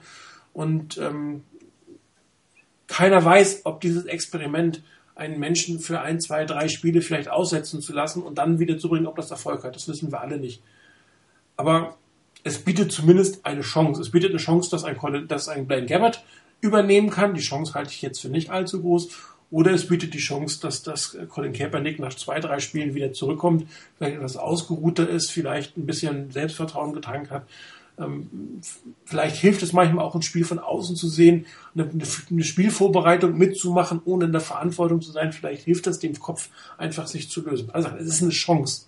Und was anderes darf man es nicht sehen. Und diese Chance hat sehr hohes Schiefgehpotenzial. Aber es nicht zu tun, wie gesagt, hätte genauso hohes Schiefgehpotenzial, wenn nicht noch höheres. Mir fällt bei dem Play noch was anderes auf. Ich weiß nicht, ob du das schon mal in den letzten Wochen beobachtet hast. Wir haben häufig ähm, darüber diskutiert, dass ähm, unter den alten Coaches, die mehr Erfolg hatten, das weiß ich, habe ich nicht vergessen, ähm, die Routen zu kurz waren. Vern Davis sagte das, glaube ich mal. Ne? Genau, die, die mussten mit First Down laufen. Noch die letzten Meter, äh, Yards zum First Down zu machen. Hier haben wir ein Play Calling, wo eigentlich alle Routen und äh, auch bei einem bei dem ersten Play, was du hattest, wo die darauf abgestimmt sind, dass jeweils mit einem Pass das First Down erreicht werden kann, da wo der Spieler stehen bleibt. Also aber dann das grundsätzlich ja, aber wenn du dir jetzt anguckst, ich glaube auch Jerome Simpson ist das unten und oben war glaube ich Torrey Smith. Wenn du dir mal anguckst auf Bild 4, wo Torrey Smith sich umdreht, sich äh, wo er stoppt und sich umdreht, das ist ein Yard vor der First Down. Das stimmt. Ja, richtig. Das verstehe ich auch nicht, warum er da nicht wenigstens bis zur First Down Markierung läuft und sich dann umdreht. Zumal auch ein, ein Torrey Smith, da ist er glaube ich auch erfahren genug und lange genug dabei, sehen muss, dass der Cornerback, der gegen ihn spielt, ihm locker fünf, sechs Yards gibt und sich von ihm wegbewegt. Und da kann er noch ein Yard mehr machen und sich dann umdrehen, weil auch da hätte es ja durchaus sein können, dass eben der Cornerback vielleicht mal kurz einen Schritt nach hinten macht und dann sich sagt, ne, lieber da, weil wir die Coverage hinten doch ein bisschen anders haben und dann näher kommt und dann bist du ein Jahr zu früh und wirst ein Jahr zu früh gestoppt. Also das jetzt mal ab, unabhängig von dem, was Kaepernick da gemacht hat. Die Geschichte ist da auch, wo ich mich gefragt habe, warum läuft der nicht wenigstens bis zur First Down Markierung? Sein Jahr mehr. Er muss nur ein Jahr mehr machen. Ja, wobei in Bild 6, glaube ich, sieht man ja, dass er daher tatsächlich auf der Linie ist. Also es wäre schon ein First Down geworden. Ne? Ja, aber äh, guck dir mal, guck dir mal im Prinzip Bild 4 an, da dreht er im Prinzip, da bremst er ich schon. Ich bin ja bei dir. Um. ich verstehe es auch nicht. Dieses eine Yard ja. hätte er durchaus mehr machen können ja. noch. Weil das, das was, was er in Bild 6 macht, das ist eigentlich schon vorbei, weil er schon sieht, dass der Ball längs auf die andere Seite geht. Na, aber wie gesagt, dieses eine Yard hätte man gerne machen können. Auf Bild 7 steht Torres Smith da, wo ich eigentlich erwarte, dass er diesen Hook macht. Ja, wie sollen die Fortinanders denn jetzt weitermachen? Ähm, wir hatten ja die Umfrage eingefügt, nachdem Vicente die Idee hatte, wie stehen wir denn? Wollen wir mal gucken. Ähm, einer ist der Meinung, versuchen so viele Spiele wie möglich zu gewinnen. Die große Mehrzahl, elf, meinen möglichst vielen jungen Spieler viel Einsatzzeit geben und hoffen dabei ein paar Siege einzufahren. Und immerhin fünf Leute für das sogenannte Colts-Modell, sprich, ähm, wir strengen uns mal nicht besonders an, Spiele zu gewinnen, um nachher möglichst einen Overall-Pick zu haben und weiterzumachen. Ähm, interessante Sache. Mir ähm, fehlt eine Option. Welche? Mir fehlt eine Option, Welche? möglichst vielen jungen Spielern viel Einsatzzeit geben und gucken, wie das Ganze ausgeht und von mir aus auch darauf hoffen, ein paar, äh, nicht allzu viele zu gewinnen, um eine gute Draft-Position zu haben. Ähm, einfach um, um die jungen Spieler, mit denen du auch, oder generell die Spieler, mit denen du auch vielleicht für nächste, übernächste Saison noch rechnen kannst, um denen Einsatzzeit zu geben, um denen Erfahrung zu geben, um zu gucken auch, wo du stehst mit denen. Das Problem an der ganzen Geschichte, was wir uns auch immer denken und was wir uns wünschen, ich habe da zwei, also ich sehe da zwei Probleme. Erstens mal als Fan meiner Mannschaft wirklich zu wollen, dass meine Mannschaft verliert, fällt mir schwer. Auch wenn ich die Optionen auf nächste Saison sehe oder auf die auf den Draft sehe und was da möglich ist, fällt es mir schwer, mir zu wünschen, dass meine Mannschaft, mein Team möglichst viele Spiele verliert. Zumal du ja auch dann keine Garantie hast, dass das, was du dann holst, auch wirklich erfolgreich ist. Wenn du dann nämlich denjenigen, den du holst, auch in den Sand setzt, dass das am Schluss doch der falsche war, dann hast du eine bescheidene Saison für eine Chance, die aber auch nichts gebracht hat. Das ist das eine. Und das zweite Problem, das ich sehe, ähm, bei den Coaches, du musst ja dann auch quasi den Coach, die Coaches davon überzeugen, so zu coachen, also absichtlich, nicht wie sie es in den letzten Spielen eher unabsichtlich vielleicht gemacht haben, aber absichtlich so zu coachen, ähm, dass du möglichst wenig Siege rausholst. Ähm, aber als Coach wirklich zu sagen, wir machen das so und so, ähm, wer garantiert dir denn, dass du nächste Saison noch da bist? Dann, dann spielst du schlecht und callst schlecht, damit das Team insgesamt besser dasteht und eine bessere Draftposition hat und du selber hast aber nichts von den Spielern. Also es ist immer eine ganz schwierige Geschichte. Ich deshalb, also ich, es fällt mir extrem schwer bei der Abstimmung irgendwas wirklich auszuwählen. Ja, interessant ist natürlich auch, ähm, um auf das einzugehen, was äh, Ex-Skywalker X am Anfang oder gestern schon in den Thread reingeschrieben hat, ähm, dass ähm, man natürlich dann gerade mit dem Trade jetzt von Davis und auch vielleicht das Benchen von Kellen Kaepernick und vielleicht ein paar mehr Sieg äh, Niederlagen noch einfahren, wie auch immer, um dann hoch zu draften, sicherlich eher ähm, eine Spekulation zulässt, dass ein Trent Balky noch da ist und er sich jetzt ähm, in einer verlorenen Saison in eine gute Ausgangsposition, Ausgangssituation fürs nächste Jahr bringen will. Ja, durchaus verständlich, wenn ich sicher wäre, ich hätte nächstes Jahr noch einen Job, egal wie die Saison aussieht, würde ich natürlich auch einiges daran setzen. Ähm, die notwendige Veränderung ist, auch der Balky wird wissen, dass es Veränderungen geben muss, dass es Verstärkung geben muss, und da noch möglichst viel zu machen, rauszuholen, um dann damit hereinzugehen. Die Frage ist natürlich, ähm, kann sich ein Jet York überhaupt leisten, mit einem Trent Balky weiterzumachen, wenn die Saison so den, den Bach runtergeht? Kann er sich seines Jobs eigentlich so sicher sein, ähm, dass er jetzt diese Entscheidung fällt? Er könnte natürlich sagen, hier, äh, Mr. Tom Sula, äh, du bist nächstes Jahr auch noch mein Mann und jetzt äh, hören wir mal auf, hier zu gewinnen. Ne? bringen die jungen Spieler rein und äh, wenn ihr wenn ihr Gefahr lauft zu gewinnen, dann macht ihr irgendwas, dass ihr nicht gewinnt und nächstes Jahr kriegst du einen neuen jungen Quarterback und alles wird gut. Könnte er natürlich Also unter einem dem Wissen, dass man, dass er und auch für Tim Zula und dem Wissen, dass er weiterbleibt, ähm, langfristig für die beiden, für die Karriere natürlich eine vorteilhafte Situation sein. Das kann sein. Also die Art und Weise, wie, wie Trent Balky agiert, deutet für mich eher darauf hin, dass er sich im Moment zumindest keine Gedanken macht darüber, dass er nächstes Jahr nicht mehr bei den Niners ist. Denn für deinen Nachfolger möglichst viele Draftpicks anzuhäufen, weiß ich nicht, ob er das unbedingt jetzt so dran setzen würde. Und äh, das sieht halt im Moment schon so aus, als hätten die Niners, ich glaube, nächstes, nächstes Jahr elf oder gar zwölf Draftpicks, ähm, weil sie durchaus mit bis zu vier Compensatory Picks rechnen können und dann auch noch ertradete Picks und ähnliches für nächstes und übernächstes Jahr. Das sieht von der Taktik her eher so aus, als wäre sich Trent Balky ziemlich sicher, dass er General Manager der Niners bleibt. Ja, aber wenn man auf seinen Draft-Record guckt ähm, als Owner, sollte man sich allerdings überlegen, ob man seinem GM nochmal zwei Jahre lang oder ein Jahr lang extrem viele Picks in den Rachen wirft, vielleicht sogar ein Top-3-Pick, äh, die dann in ähnlich hoher Qualität ähm, eingesetzt werden, wie wir es in den letzten vier Jahren gesehen haben. Ich meine, man muss ja fairerweise sagen, vor zwei, drei Jahren haben wir durchaus die Draft-Strategie von, von äh, Trent Balky als positiv bewertet. Allerdings war das durch das Team der 49ers noch ein anderes und er hat es dann immer wieder geschafft, den einen oder anderen Spieler direkt ins Team zu bringen und dann Potenzial für hinten zu draften, um dann vielleicht ähm, einen Spieler in einer niedrigeren Runde zu bekommen, weil er zum Beispiel verletzt war, um ihn dann später in das Team hineinzuführen. Nun muss man allerdings sagen, dass ähm, viele Picks von ihm einfach nicht geflogen sind. Viele Positionen, also Wide Receiver draften, war nicht wirklich seine Stärke.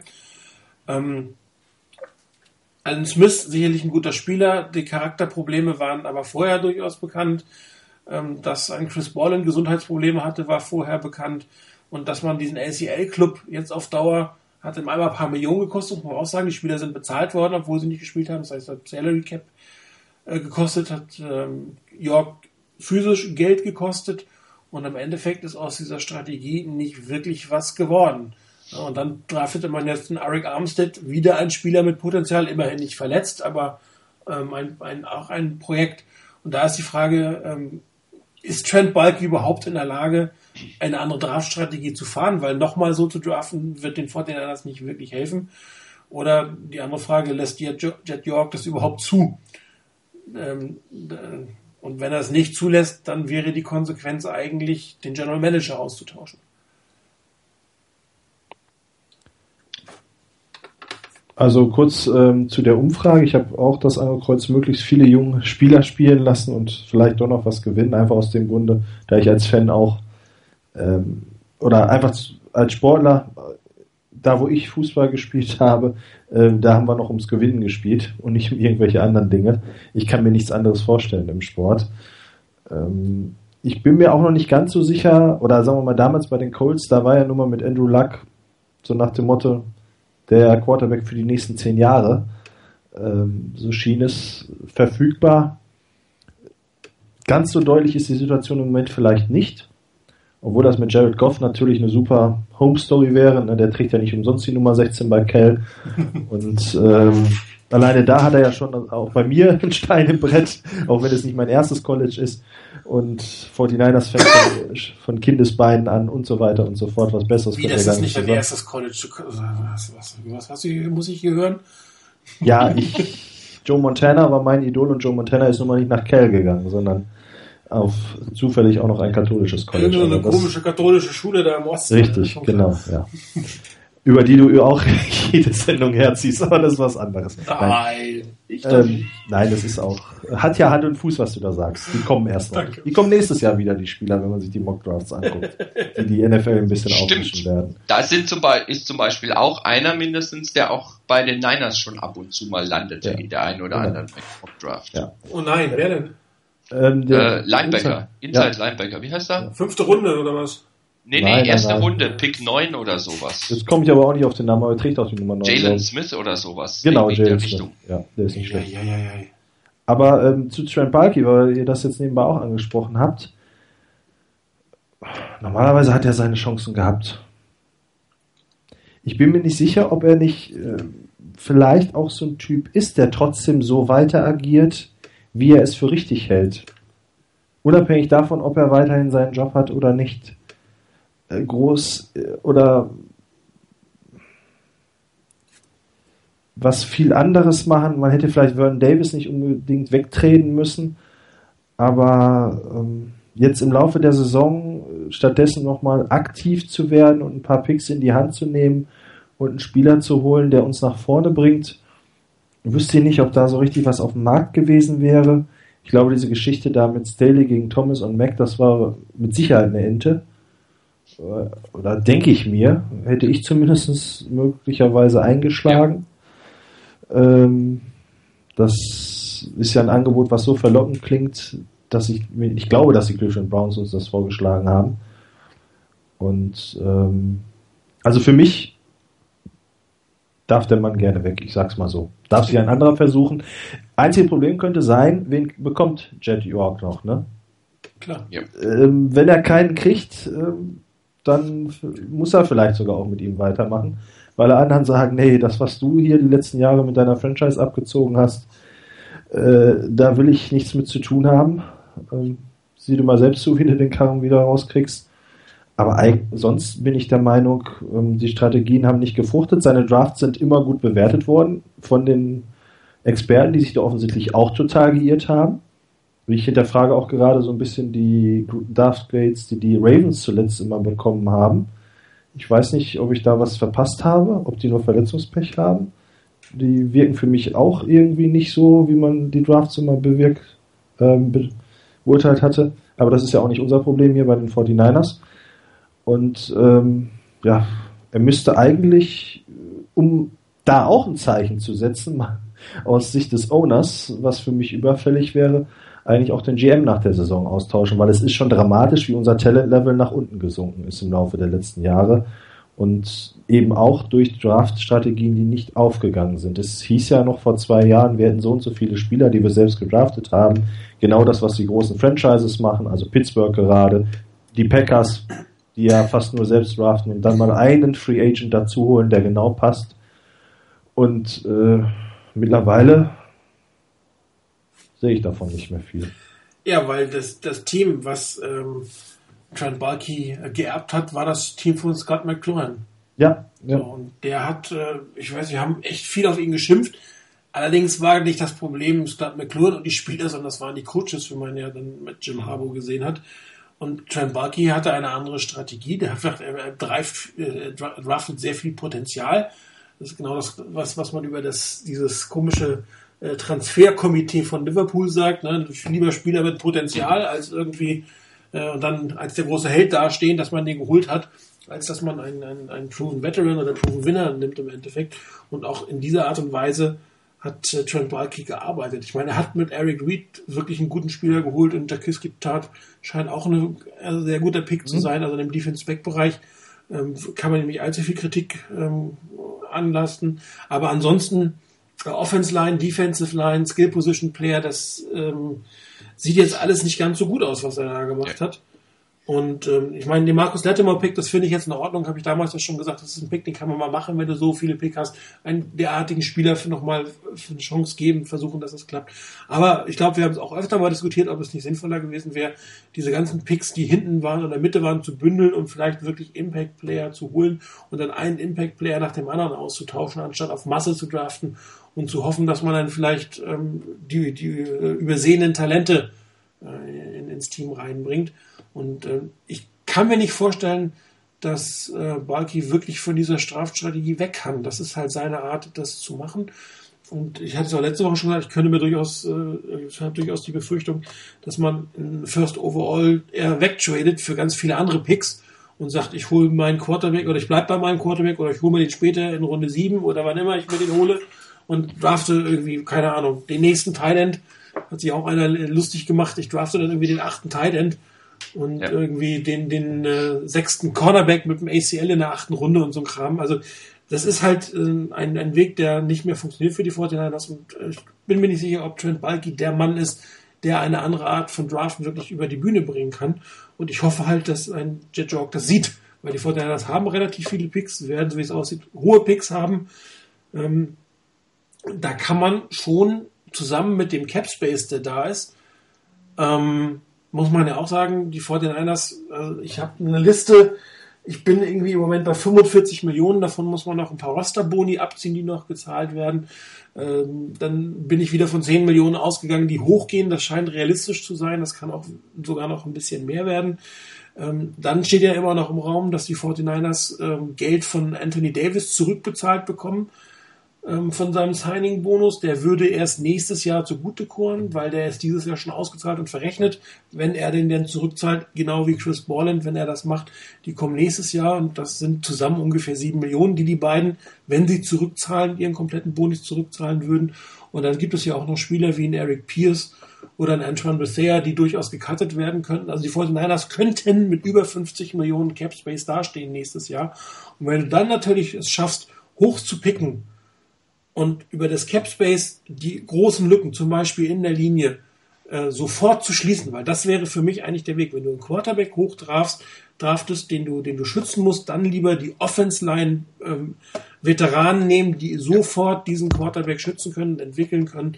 Und dann kannst du eigentlich auch nächstes Jahr mit ein paar guten Picks durchaus ein Team auf die Beine stellen, ähm, was zumindest eine Chance hat, um die Playoffs mitzuspielen, wenn du denn einen Quarterback gezogen hast, der vernünftig spielt. Das ist ja keine Garantie. Oder aber, äh, wenn du es dann tatsächlich schaffst, äh, Colin Kaepernick noch mal ein Stück weiter zu entwickeln und auch mit ihm weitermachen willst. Auch das, ich sehe das noch nicht. Gerade wenn ein Balky und ein Tom Sula bleiben, glaube ich, äh, halte ich es nicht für gesetzt, dass Colin Kaepernick geht. Äh, sollte einer von den beiden gehen, ähm, wird wahrscheinlich auch ein Colin Kaepernick mitgehen, weil ein neuer Headcoach und ein neuer GM werden sich wahrscheinlich das Theater einfach nicht antun. Weil wenn sie ihn durchziehen und das geht genauso schlecht äh, weiter, ähm, dann sind sie quasi die Lachnummer der Nation. Dann wird jeder sagen, ja, war doch klar, wie konntest du denn bitte, wen haben die denn schon wieder geholt? Klar, wenn es gut geht, bist du der Held, aber ich glaube, dann sind die meisten eher so, dass sie auch anders ein Held werden können, indem sie einen neuen holen. Ja, also die Frage von, oder der, die, bei dem Posting oder die Frage von I am Niner von wegen Stichwort Tom Gamble, ob der in den letzten Jahren einfach gefehlt hat. Ähm, ich weiß nicht, wie groß der Einfluss von Tom Gamble Richtung Draft ist auf Trent Borky. Und wie sehr Borky auf, auf Scouts oder auf, auf seine Scouts hört und sich da überzeugen lässt, beziehungsweise bei Tom Gamble wie stark da eben, wie gesagt, sein Einfluss darauf ist, was dann beim Draft oder auch in der, in der Free Agency passiert. Das, das macht es ein bisschen schwierig, das einzuordnen. Wenn er einen Einfluss hat, ja, dann kann es durchaus sein, dass dieser Einfluss einfach gefehlt hat. Ähm, aber wie gesagt, das ist eine Frage ohne Einblick, ohne Hinweise darauf, wie genau die, die Aufgaben von Tom Gamble sind und wie weit er da einbringt, ist das, also schätze ich mal wirklich echte Kaffeesatzleserei. Abs äh, ja, definitiv. Das ist, wir sind absolut im, im, äh, im Bereich der Spekulation. Ähm, allerdings, man hat ja gesehen bei den Lions und auch bei den Dolphins, wie schnell das geht wenn die 49ers jetzt gegen die, die Falcons komplett abstinken, ist es jetzt auch nicht ausgeschlossen, dass ein, Trent, äh, dass, dass ein Jet York äh, in der Beiweek eine härtere Entscheidung fällt. Ausgeschlossen ist es, ihr wart's nicht, aber auch das ist durchaus möglich. Ja, ich habe ich hab diese Woche ein, ein, eine Talk, kleine Talkrunde gesehen. Da war Matt Mayoko dabei, da war Tim Kawakami dabei mhm. und Ray Retto. Und, uh, ähm, lustige Runde. Bitte? Lustige Runde. Ray ja, das, das war relativ Kawakami. gut. Das waren, das waren so acht Minuten. Auch Kawakami war lustig mit so offenem Hemd, ne? Und, und das runtergerutscht und ähm, war irgendwie auch sehr launig, die ganze Geschichte. Und Ray Retto hat da eine, auch eine Aussage getroffen, die, wo ich gedacht habe, Junge, ich hoffe, du irrst dich, weil das war im Prinzip sowas von niederschmetternd, was er da gesagt hat, dass ich dachte, um Gottes Willen, der darf nicht recht haben. Er hat nämlich gemeint, also die Niners werden schlicht und ergreifend ähm, im Moment geführt von Businessmen und nicht von Footballmen.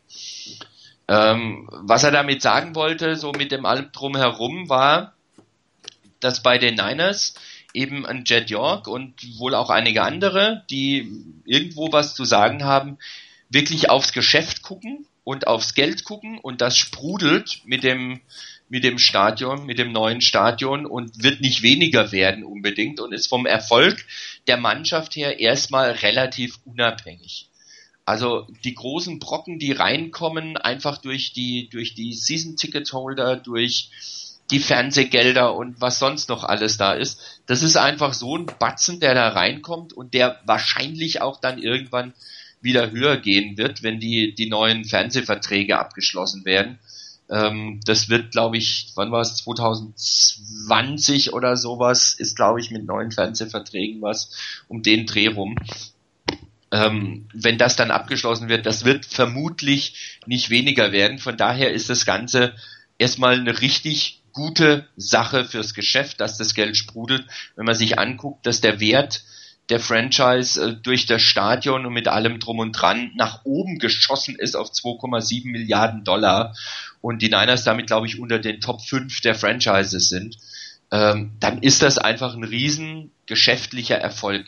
Und was er damit halt ausdrücken wollte, von wegen Footballman, ähm, Businessman statt Footballman, ist, dass es da den Niners einfach daran fehlt, dass ein Jet York als Chef sagt, okay, geschäftliche Seite ist in Ordnung, aber jetzt hole ich mir Leute an Bord, die echt Ahnung haben von Football und denen übergebe ich das Geschäft und halte mich komplett raus. Ich stelle die Schecks aus und dann ist gut. Und wenn ich hier einen starken General Manager habe, der Ahnung hat von der Materie, von, von Football auch eine Ahnung hat und der einen guten Head Coach holt, einen starken Head Coach holt, der echt Ahnung hat und der respektiert ist, oder der einer der wirklich Aufstrebenden ist, und denen das Geschäft übergebe. Ich stelle die Schecks aus und wenn es ein höherer Scheck ist, dann ist es ein höherer Scheck. Und wenn es ein ganz hoher Scheck ist, dann ist es ein ganz hoher Scheck. Ich habe keine Garantie, dass es erfolgreich wird, aber ich übergebe das Sportliche komplett an andere und halte mich da einfach komplett raus. Da will ich mal kurz rein.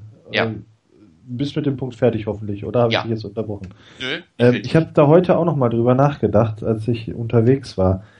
Wir hatten doch eigentlich mal die Situation. Haben wir zumindest von außen gedacht, oder nicht? Nämlich als Jim Harbaugh kam. richtig. Da haben Nur wir hat ja sich so- das eben komplett gewandelt. Das ist Genau. genau, das Problem. Was ist da passiert? Das ist eine das frage Veränderung ich mich. Es ist ja alles letztendlich eine, eine Geschichte, wo wir, wo wir, da wir die, die Innenansichten und die genauen Abläufe natürlich nicht kennen, beobachten müssen, was da passiert ist. Und was schlicht und ergreifend sein kann, ist, dass da ein paar Egos aufeinander geprallt sind, Mhm. die, die keinen gemeinsamen Weg gefunden haben, ihre Egos trotzdem in den Dienst einer gemeinsamen Sache zu stellen. Und was da letztendlich der Grund dafür war, warum das so aufeinander geprallt ist, beziehungsweise warum man keinen gemeinsamen Weg gefunden hat, schwierig. Also deshalb, ja, äh, genau. Also was da passiert ist, war natürlich auch nur eine historische Frage, können wir ja alle nicht beantworten. Ich habe übrigens einen sehr netten Artikel mal gelesen oder interessanten Artikel über Bleacher Report über äh, The Devil Wears Khakis. Wer den noch nicht kennt, äh, ist sehr interessant. Ähm, was jetzt nicht die Schuld auf Harbo schieben soll, aber äh, wo auch seine Persönlichkeit nochmal dargestellt wird, auch von Trainern, die ihm nahestehen, ist, ähm, aber, ähm, aber auch welche Energie er reinbringt, ne, welchen Erfolg er Ja, hat, wie jetzt bei Michigan ja auch wieder. Also das alles äh, ist auf keinen Fall vergessen. Das Äh, aus deinem Mund. Als Ja, äh, Dame-Fan, das geht ja gar Genau, nicht eigentlich. genau. äh, Aber das muss man ihm ja lassen. Das, das ist definitiv so, äh, wie er das da geschafft hat. Auch mit einem guten Talent-Level, den er aber besser aufs Feld bringt als eben seine Vorgänger oder sein Vorgänger Brady Hoke. Ähm, ich ich habe noch ein kleines bisschen Hoffnung, dass vielleicht Jet York doch ähm, irgendwie auch nachdenkt oder da, da muss irgendwas passiert sein, dass er auf einmal da ähm, die nicht hat schalten und walten lassen, wie in den ersten ein, zwei Jahren, dass er vielleicht auch anfängt, selbst sich doch zu hinterfragen und dass das, was er da so in den letzten, wie viele Monate sind jetzt, 18 Monate oder so in unserer Franchise abgeht, ähm, dass das kein zweites Mal passieren wird. Aber- Also man muss da sagen, dass, dass Jet York, so wie es jetzt zu lesen ist, definitiv der Meinung war, dass er einen guten Coach engagiert hat. Ja. Ja. Ja. Er glaubt nicht, dass er einen Fehler gemacht hat. Er hat ihn nicht engagiert, weil er äh, billig ist, sondern er glaubt, er ist der richtige Mann. Das eine hat er ja auf dem Owner-Meeting wohl gesagt, dass er davon ausgeht, dass er mit dem Team und dem Coach ein L5 hat. Und in dem Artikel, den ich hier von Niners Nation erwähnt hat, wird auch nochmal extra geschrieben, ähm, äh, Jet York would openly state he believed Tom Sula could win more games than Harbaugh. Das Ja, passt also- ja auch zu dem, dieser ganzen Geschichte, ne? Mal auf Englisch gesprochen, Harbos wears out peoples, dass er vielleicht irgendwie doch, dass das ihn auch so ein bisschen animiert hat, das eine oder andere vielleicht zu machen, wo er hat vorher schalten und walten lassen. Oder könnte eine Das- Idee sein. Das mag sein, aber jetzt ist halt genau der Punkt. Wenn, wenn ein Jet York sich hinstellt auf dem Owner-Meeting und von einer L5-Saison träumt oder denkt, das kann eine Mhm. L5-Saison werden. Und wenn er der Meinung ist, dass ein Jim Tom Sula mit dem Team, was er hat, natürlich, mehr Siege erreichen kann als Harbour. Jetzt ist nur die Frage, was ist die Konsequenz, die Jet York zieht, Ja. aus genau dem, dass es komplett anders gelaufen ist, Stimmt, als er erwartet meine hatte.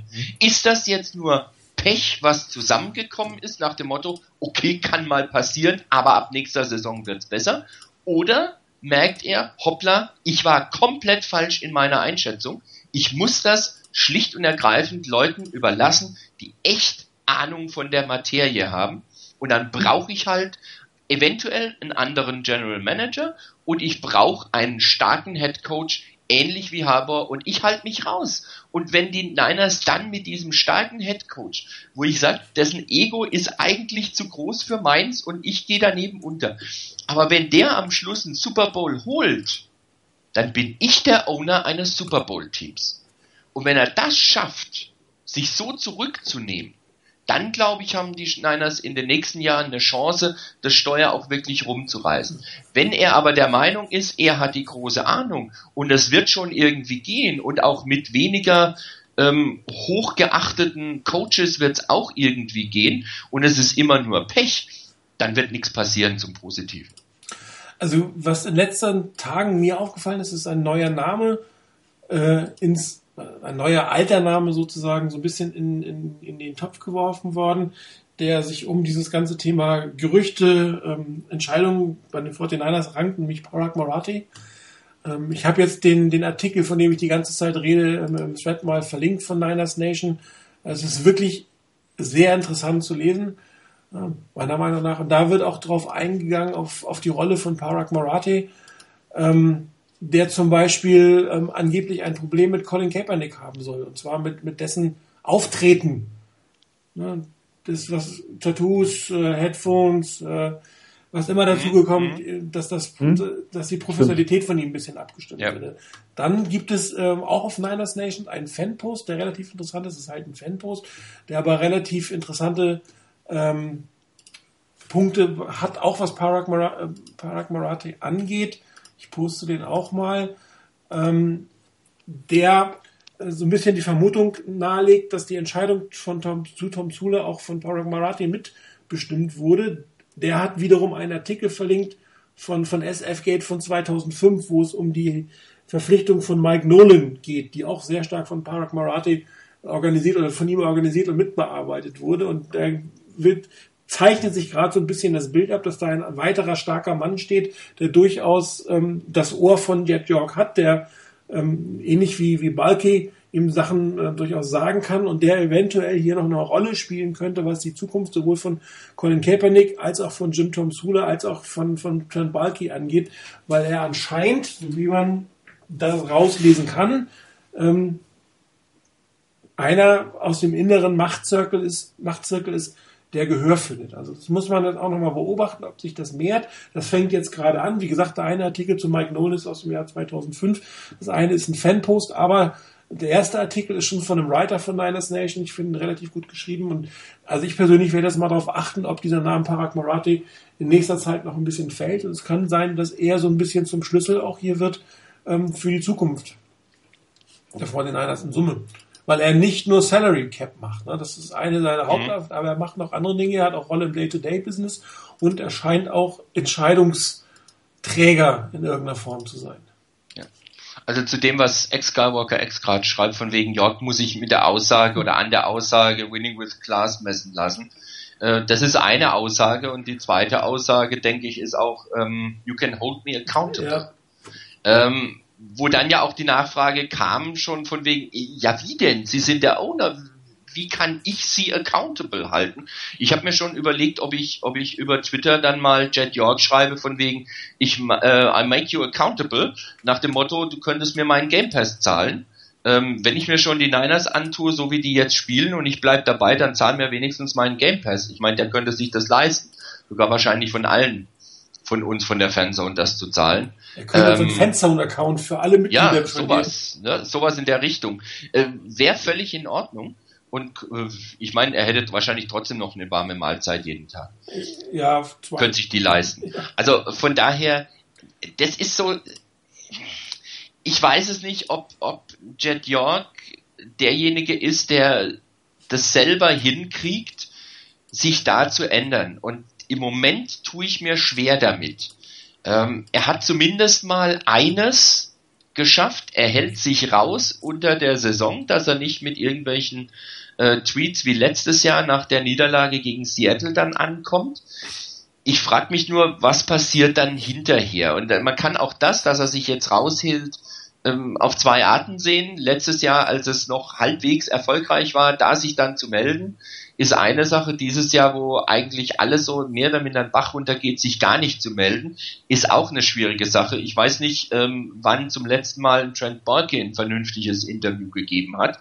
Der ist auch mehr oder minder abgetaucht das ist irgendwie auch in meinen Augen auch kein gutes Zeichen, wenn die Verantwortlichen, die sich beim Erfolg auch gerne gezeigt haben, ähm, jetzt im Miss Misserfolg sich mehr oder minder zurückziehen. Ich weiß nicht, ob das so eine schöne Sache ist und so, eine gute, so ein gutes Zeichen ist. Ja, dieses ganze Öffentlichkeitsarbeit der VTN, das ist ein bisschen seltsam. Man hört ja auch immer wieder die Klagen der, der lokalen Reporter, dass mit ihnen eigentlich nicht gesprochen wird na, dass äh, die eigentlich keine Interviews kriegen, dass nur mit den nationalen Medien in irgendeiner Form gesprochen wird. Und dieses ganze PR ähm, in der Region der VDR, das ist doch eher unterdurchschnittlich oder besser gesagt ausbaufähig. Ja. Ein interessanter Punkt noch, ähm, morgen soll angeblich Colin Kaepernick auf der Pressekon eine Pressekonferenz ja. geben und ja. äh, zu, zu, den Journalisten darüber sprechen. Wird sehr interessant sein. Mal gucken, wann die ist. Werde ich mich vielleicht versuchen anzuhören. Vielleicht sogar anzusehen. Ist immer ganz spannend, jemanden zu sehen, wie er dabei ist. Mal gucken, wie er die ganze Sache aufgenommen hat. Ähm, auch da kann man vielleicht schon die ersten Indikationen ableiten, ob das eine gute oder schlechte Entscheidung war. Wie gesagt, wissen werden wir das erst in einiger Zeit. Ähm, ich würde dann sagen, aufgrund der Zeit, wir gucken mal kurz auf das Falcons-Spiel. Ähm, viel kann man eigentlich zumindest für die Offensive Ordinators nicht sagen. Wir wissen nicht, wie die, wer auf Thailand starten wird, nachdem Vernon Davis weg ist. Wir vermuten, dass Pierre Thomas auf der äh, Running Back Position starten wird. Angeblich könnte es eine Änderung auf der rechten Seite der Offense Line geben und wir haben einen neuen Quarterback. Ähm, Kaffeesatz lesen ist einfacher, oder? Ja, definitiv. Dann fange ich mal an. Da ich kein Kaffeetrinker bin, komme ich da auch nicht viel weiter. Wie nein, du dein nein. Leben ohne Kaffee? Ich auch nicht. Nein, nein. Äh, glücklicherweise nie mit angefangen, weil von anderen Leuten hört man nur, ohne Kaffee geht gar nichts. Nein. Ähm, ja, die Falcons super in die Saison gestartet. Für mich auch ein bisschen überraschend. Viele knappe Spiele gewonnen, was ja eigentlich, denke ich, unterm Strich auch ein gutes Zeichen ist und nicht so nur auf den Faktor Glück zurückzuführen ist. Dann aber auch eben Probleme mit Washington zum Beispiel gehabt zu Hause, wo ich niemals mit gerechnet hätte. Jetzt gegen Tampa verloren. Ähm, leider mit einem starken Laufspiel. Devonta Freeman. Äh, wo einem wieder Angst und Bange sein muss, ob der nicht auch ein, zwei Läufer raushaut, die uns vor Probleme stellen. Oder uns also ne, Punkte einbringen im Moment spricht aufgrund eigentlich der eigenen Situation schon relativ wenig für einen Sieg. Es ist ein Heimspiel, aber wenn man sieht, wir müssen Druck auf äh, Matt Ryan ähm, ausüben, das wäre ein Schlüssel. Wer soll diesen Druck ausüben? Wer soll Julio Jones in den Griff bekommen? Wie sollen wir das Laufspiel in den Griff bekommen? Also wir müssten wahrscheinlich um die 30 Punkte erzielen, um in dem Spiel eine Chance zu haben. Oder würde ich so tippen, mindestens 24, 27, 30. Und die sehe ich bei unserer Offense nicht, auch egal wer Starter ist. Es sei denn, ähm, der Überraschungseffekt, dass mit Blaine Gabbard auf einmal ganz anders gespielt wird, von den Falcons jetzt ja auch schon ein bisschen Material äh, vorliegt. Wenn ich mich nicht total vertue, ist Mike Shanahan der neue Offensive Coordinator, ne? Oder? Ist wo bei den Falcons? Äh, nicht Mike Shanahan, der Sohn. Ähm, Kyle Shanahan, ja. Kyle Shanahan, ja. Ich war gerade ein bisschen erstaunt. Nein, Kyle, Kyle. Jetzt, jetzt weiß man auch ein bisschen, wie er spielen lässt. Also von denen gibt es jetzt auch mehr Spiel, äh, mehr Filmmaterial. Aber ähm, ich habe zwar in der Forecast drei plus drei auf die 49ers getippt, aber das ist einfach die Fanliebe. Ähm, ich glaube, wir werden das, werden das Spiel bis ins dritte Viertel offen gestalten können, aber am Ende doch ähm, auch also ein Two-Score-Game verlieren. So um die 10 Punkte. Also man muss sich mal die Statistiken angucken, die Falcons machen 415 Pass Yards in Summe im Spiel, fast 300 Passyards mit 126 Yards, nur Achter, aber 126 Rush Yards ist schon mal eine ganze Menge, die scoren und von wegen äh, weiche Defense. Gut, sie lassen 262 Passyards äh, pro Spiel durch, das ist nur der 24. Rang. Äh, Passspiel ist ja natürlich auch die ausgesprochene Stärke der 49ers. Äh, laufen kann man gegen sie kaum, Punkte kassieren sie kaum, also von wegen eine schwächere Defense. Sie sind schwächer als die Rams, statistisch gesehen ja, aber das war sicherlich jetzt nicht äh, dort äh, eine Defense, die äh, einfach zu überwinden sein wird. Die sind natürlich auch in der Abwärtsspirale. Das kommt noch mit dazu. Wirklich schlechte Spiele geliefert. Geliefert. Und äh, da muss man auch sagen, da kommt der Aufbaugegner vor den Niners relativ günstig, glaube ich, für die Atlanta Falcons gerade um den Weg. Ähm, die Defense selber, wie gesagt, hat ordentlich gespielt die letzten beiden Spiele. Wenn sie jetzt noch die Big Plays, immer das eine Big Play oder den einen schlechten Drive abstellen und vielleicht unter 20 kassieren, würde es helfen. Allerdings, ähm, du hast es gerade erwähnt, Udo, die Offense-Waffen der Falcons äh, sind äh, deutlich, nochmal deutlich stärker als äh, die der Rams. Und äh, da werden sicherlich wieder 20, 22, 23, 24, 30 Punkte auf dem Board stehen gegen die 49ers. Und äh, das traue ich ich persönlich den 49ers nicht zu. Und ich glaube, dass sie zweistellig verlieren werden in diesem Fall. Hm, wie gesagt, Position des Titans ist noch offen. Ich weiß nicht, ob äh, Zedek aus dem Concussion-Protokoll raus ist, weil Davis nicht mehr da. Dann sieht es auch auf dieser Position plötzlich relativ dünn aus. Äh, ob Anfang Bolden wieder spielen will, wird es auch noch unklar. Äh, das heißt, ähm, Gibt es denn von ihm schon eine Practice-Übersicht? Von Boden? wir haben nur von gestern gelesen. Did not participate in practice, also gestern nicht am Training teilgenommen. Mal gucken, wie es dann morgen aussieht. Also die 49ers sind da jetzt natürlich ähm, personell spielerisch komplett unterlegen da sollte man sich nicht allzu viele Hoffnung machen, egal ob jetzt Blaine Gabbert oder Colin Kaepernick Quarterback spielen sollte. Ich habe ja vorhin schon äh, spaßeshalber gepostet, so wie die Saison der 49ers äh, verlaufen ist, wird sich Blaine Gabbard im zweiten Drive verletzen und Colin Kaepernick wieder reinkommen. Hm. Äh, ja, du hattest zwar zweistellig gesagt, aber die minus 10 hatte, glaube ich, Udo schon. Also minus 12. Gut. Okay, ähm, ich bin diesmal nicht ganz so pessimistisch, weil da, was das Ergebnis angeht, weil irgendwie die, die Falcons mich nicht wirklich überzeugen konnten. Ich wäre nicht überrascht, wenn, wenn eure minus 10 und minus 12 nicht ausreichen würden, gehe aber im Moment, das hatte ich glaube ich auch bei der Forecast getippt, von minus 7 aus. Ich kann mir nicht vorstellen, dass die Niners gewinnen. Ähm, allerdings muss ich dazu sagen, ich konnte mir auch nicht vorstellen, dass die Buccaneers bei den Falcons gewinnen. Das haben sie geschafft. Die haben 23 Punkte ähm, hingekriegt, nicht mal 200 Yards im Passing gehabt und nur etwas mehr als 100 Yards im Rushing gehabt. Also das ist so eine, eine Bilanz, mit der du eigentlich ein Spiel nicht gewinnen kannst. Ähm, in dem Spiel haben sie es tatsächlich geschafft, das zu gewinnen. Sie haben die Schwächen der Falcons ausgenutzt.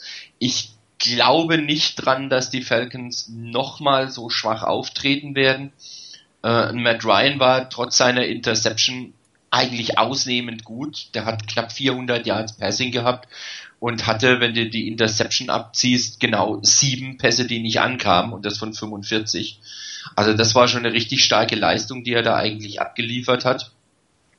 Ähm, Freeman zwar keine 100 Yards dieses Mal, aber ein Schnitt von über 4 Yards und ich hatte vorhin mal das, was die Niners Running Backs beim Spiel gegen die Rams durchschnittlich bei minus 5 Yards den ersten Kontakt hatten.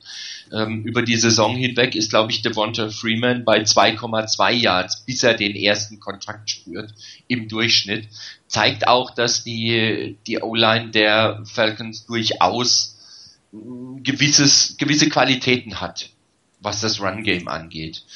Äh, von daher bleibe ich dabei. Ich hätte jetzt, wie gesagt, nach wie vor, wenn die Niners gewinnen, ist das für mich kein Grund, jetzt plötzlich Trauer zu tragen. ähm, aber ich gehe nicht davon aus, dass sie gewinnen. Ähm, deshalb minus sieben. Ja, dann zum Abschluss, bevor wir zu den Ausblicken kommen, noch ein Wort. Trade von Vernon Davis. Ähm, einzige Spieler von den Fortinanders, von dem ich jemals ein Jersey besetzen habe. Einer meiner absoluten Lieblingsspieler, aber die letzten zwei Jahre leider nicht mehr ähm, mit vollem Herzen, glaube ich, dabei, auch gesundheitlich nicht mehr voll dabei. Ähm, der Gegenwert ist natürlich relativ gering, den wir an Picks bekommen. Allerdings für die zweieinhalb Millionen gespartes Geld kannst du nächstes Jahr schon wieder einen Starter einkaufen. Ähm, ich würde ihm persönlich gönnen, dass es äh, eine Super Bowl-Saison mit den Broncos wird.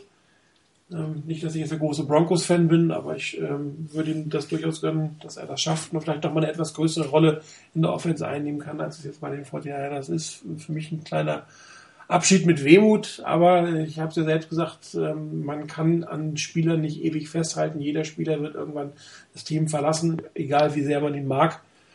Und ähm, ich glaube, strategisch gesehen war das schon durchaus eine richtige Entscheidung, diesen Trade zu machen. Ich weiß nicht, wie es bei euch angekommen ist. Ich sehe das absolut genauso. Ähm, Vernon Davis hat die 30 erreicht und überschritten. Ähm, ist im letzten Vertragsjahr, ich, er war statistisch gesehen einfach in den letzten anderthalb Jahren bei weitem nicht da, wo er schon mal war. Ähm, ich hätte mir auch, wenn er geblieben wäre bis zum Ende der Saison, kaum vorstellen können, dass er nächste Saison noch bei den Niners ist. Ich bin mir da relativ sicher, dass er als Free Agent auf jeden Fall Interesse von anderen Teams geweckt hätte und dass er dann zum Contender geht. Das wäre mir, wenn da einer kommt und sagt, hier, wir haben die Chance auf Richtung Super Bowl, dann bin ich mir ziemlich sicher, dass er eh weg gewesen wäre. Von daher ist das mit diesen, mit diesen äh, Picks, die man eingesammelt hat, auch wenn das eine nur ein Tausch ist, aber zwei Sechstrunden-Picks, ähm, ist nicht verkehrt. Ob man das unbedingt im Draft dann einsetzt, das muss man ja auch erstmal abwarten. Wenn man gucken, Antoine Bolden wurde auch mit einem Sechstrunden-Pick geholt. Also man kann das ja auch für einen Spieler einsetzen. Also so ganz daneben ist das nicht. Ob man die Picks, die man dann kriegt, tatsächlich vernünftig einsetzt, ist eine ganz andere Geschichte. Aber ich denke, man hat noch wenigstens einen gewissen Gegenwert bekommen. Für mich war er auch immer einer meiner Lieblingsspieler. Ich habe zwar kein Trikot von ihm, aber er war definitiv einer meiner Lieblingsspieler. Ich war damals, als er gedraftet wurde, total begeistert, dass die Niners ihn geholt haben. Ähm, von daher etwas Wehmut dabei, aber wenn schon ein AFC-Team dann diese Saison unbedingt den Super Bowl holen muss, dann von mir aus dürfen es dieses Jahr dann gerne die Broncos sein. Ich würde es Vernon Davis gönnen. Ja, ihr habt alles gesagt. Außer vielleicht eine Sache, die ihr umsch umschrieben habt. Er war tatsächlich auf dem absteigenden Ast. bei den 49ers. Das Aber ich wünsche ihm auch alles Gute. Ich wollte es nicht so sagen. Bei den Broncos. Das kriegen manche immer in den falschen Hals. Okay, Rainer, dann bist du aber wieder dran mit äh, dem Rest, was in der NFC West passiert. Äh, ich muss selber erstmal gucken, was da passiert. Ähm, wo, wo, wo sind wir denn? Mein Gott. Äh, die Rams spielen bei den Vikings könnte interessant werden, auch wenn die Rams gegen die Niners jetzt gewonnen haben. Relativ überzeugend. Ähm, naja, es war halt doch eher so ein bisschen Not gegen Elend. Bei den Rams halt ein bisschen weniger Not oder Elend, suchst dir raus. Die Vikings dagegen ähm, stehen nicht schlecht da, haben ihre drei Heimspiele bisher gewonnen, stehen 5-2. Ähm, Adrian Peterson scheint immer besser in ins Laufen zu kommen. Ähm, ein Stefan Dix zum Beispiel als Receiver macht sich ziemlich gut und Teddy Bridgewater ist jetzt auch keiner, der so ganz schlecht spielt, auch wenn er sicherlich noch gut ordentlich Luft nach oben hat. Von daher gehe ich davon aus, dass die Rams hier keine Siegeserie gegen die Niners gestartet haben, sondern gleich wieder ausgebremst werden. Ähm, die die Seahawks haben, glaube ich, ja, und die Seahawks und die Cardinals haben Bye Week. Ich bin durch. Alles klar. Dann, Udo, hast du heute die Ehre Game of the Week? Ja, ein frühes Spiel. Spiel der Woche für mich. Packers at Panthers. Ähm, zwei Mannschaften, die ich eigentlich jetzt persönlich nicht so besonders mag. Aus verschiedensten Gründen. Also Panthers kann ich gar nichts mit anfangen und Packers Brett Favre, ne, unser Rivale in den 90er Jahren, die uns häufig genug geschlagen haben. Von daher, ähm, gut. Ähm, interessant finde ich es vor allem ähm, eben vor den Gründen, denn, dass ich gerne mal sehen möchte, wie Aaron Rodgers sich erholt hat von dem Spiel bei den Broncos. Da war offensmäßig ganz wenig bei den Packers, also nicht nur von ihm, auch so. Und eben, wie stark die Panthers denn jetzt wirklich sind und vor allem Cam Newton. Also als Einstimmung auf unser Spiel recht interessant. Und wer unbedingt im späten Slot noch was anderes sehen will, Peyton Manning trifft auf sein Ex-Team, auf seinen Nachfolger. Ich hatte es ja anfangs gesagt, die Namen Manning und Luck werden noch fallen. Die spielen dann um 22.25 Uhr deutscher Zeit in Indianapolis gegeneinander.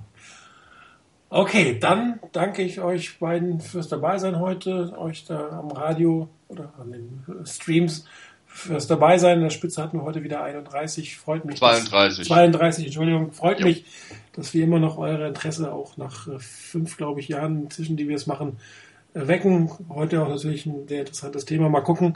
Nächste Woche, ähm, auch vor der Beiweek natürlich eine Sendung gucken, wie sich Blaine Gabbard geschlagen hat. Gucken, was so ansonsten von den Coaches, von den Spielern kommt über den Wechsel von Colin Kaepernick. Ich wünsche euch allen ein schönes Wochenende. Viel Spaß beim Gucken. Auch wenn man vielleicht nicht viel Spaß dabei haben wird. Und bis nächste Woche. Ciao.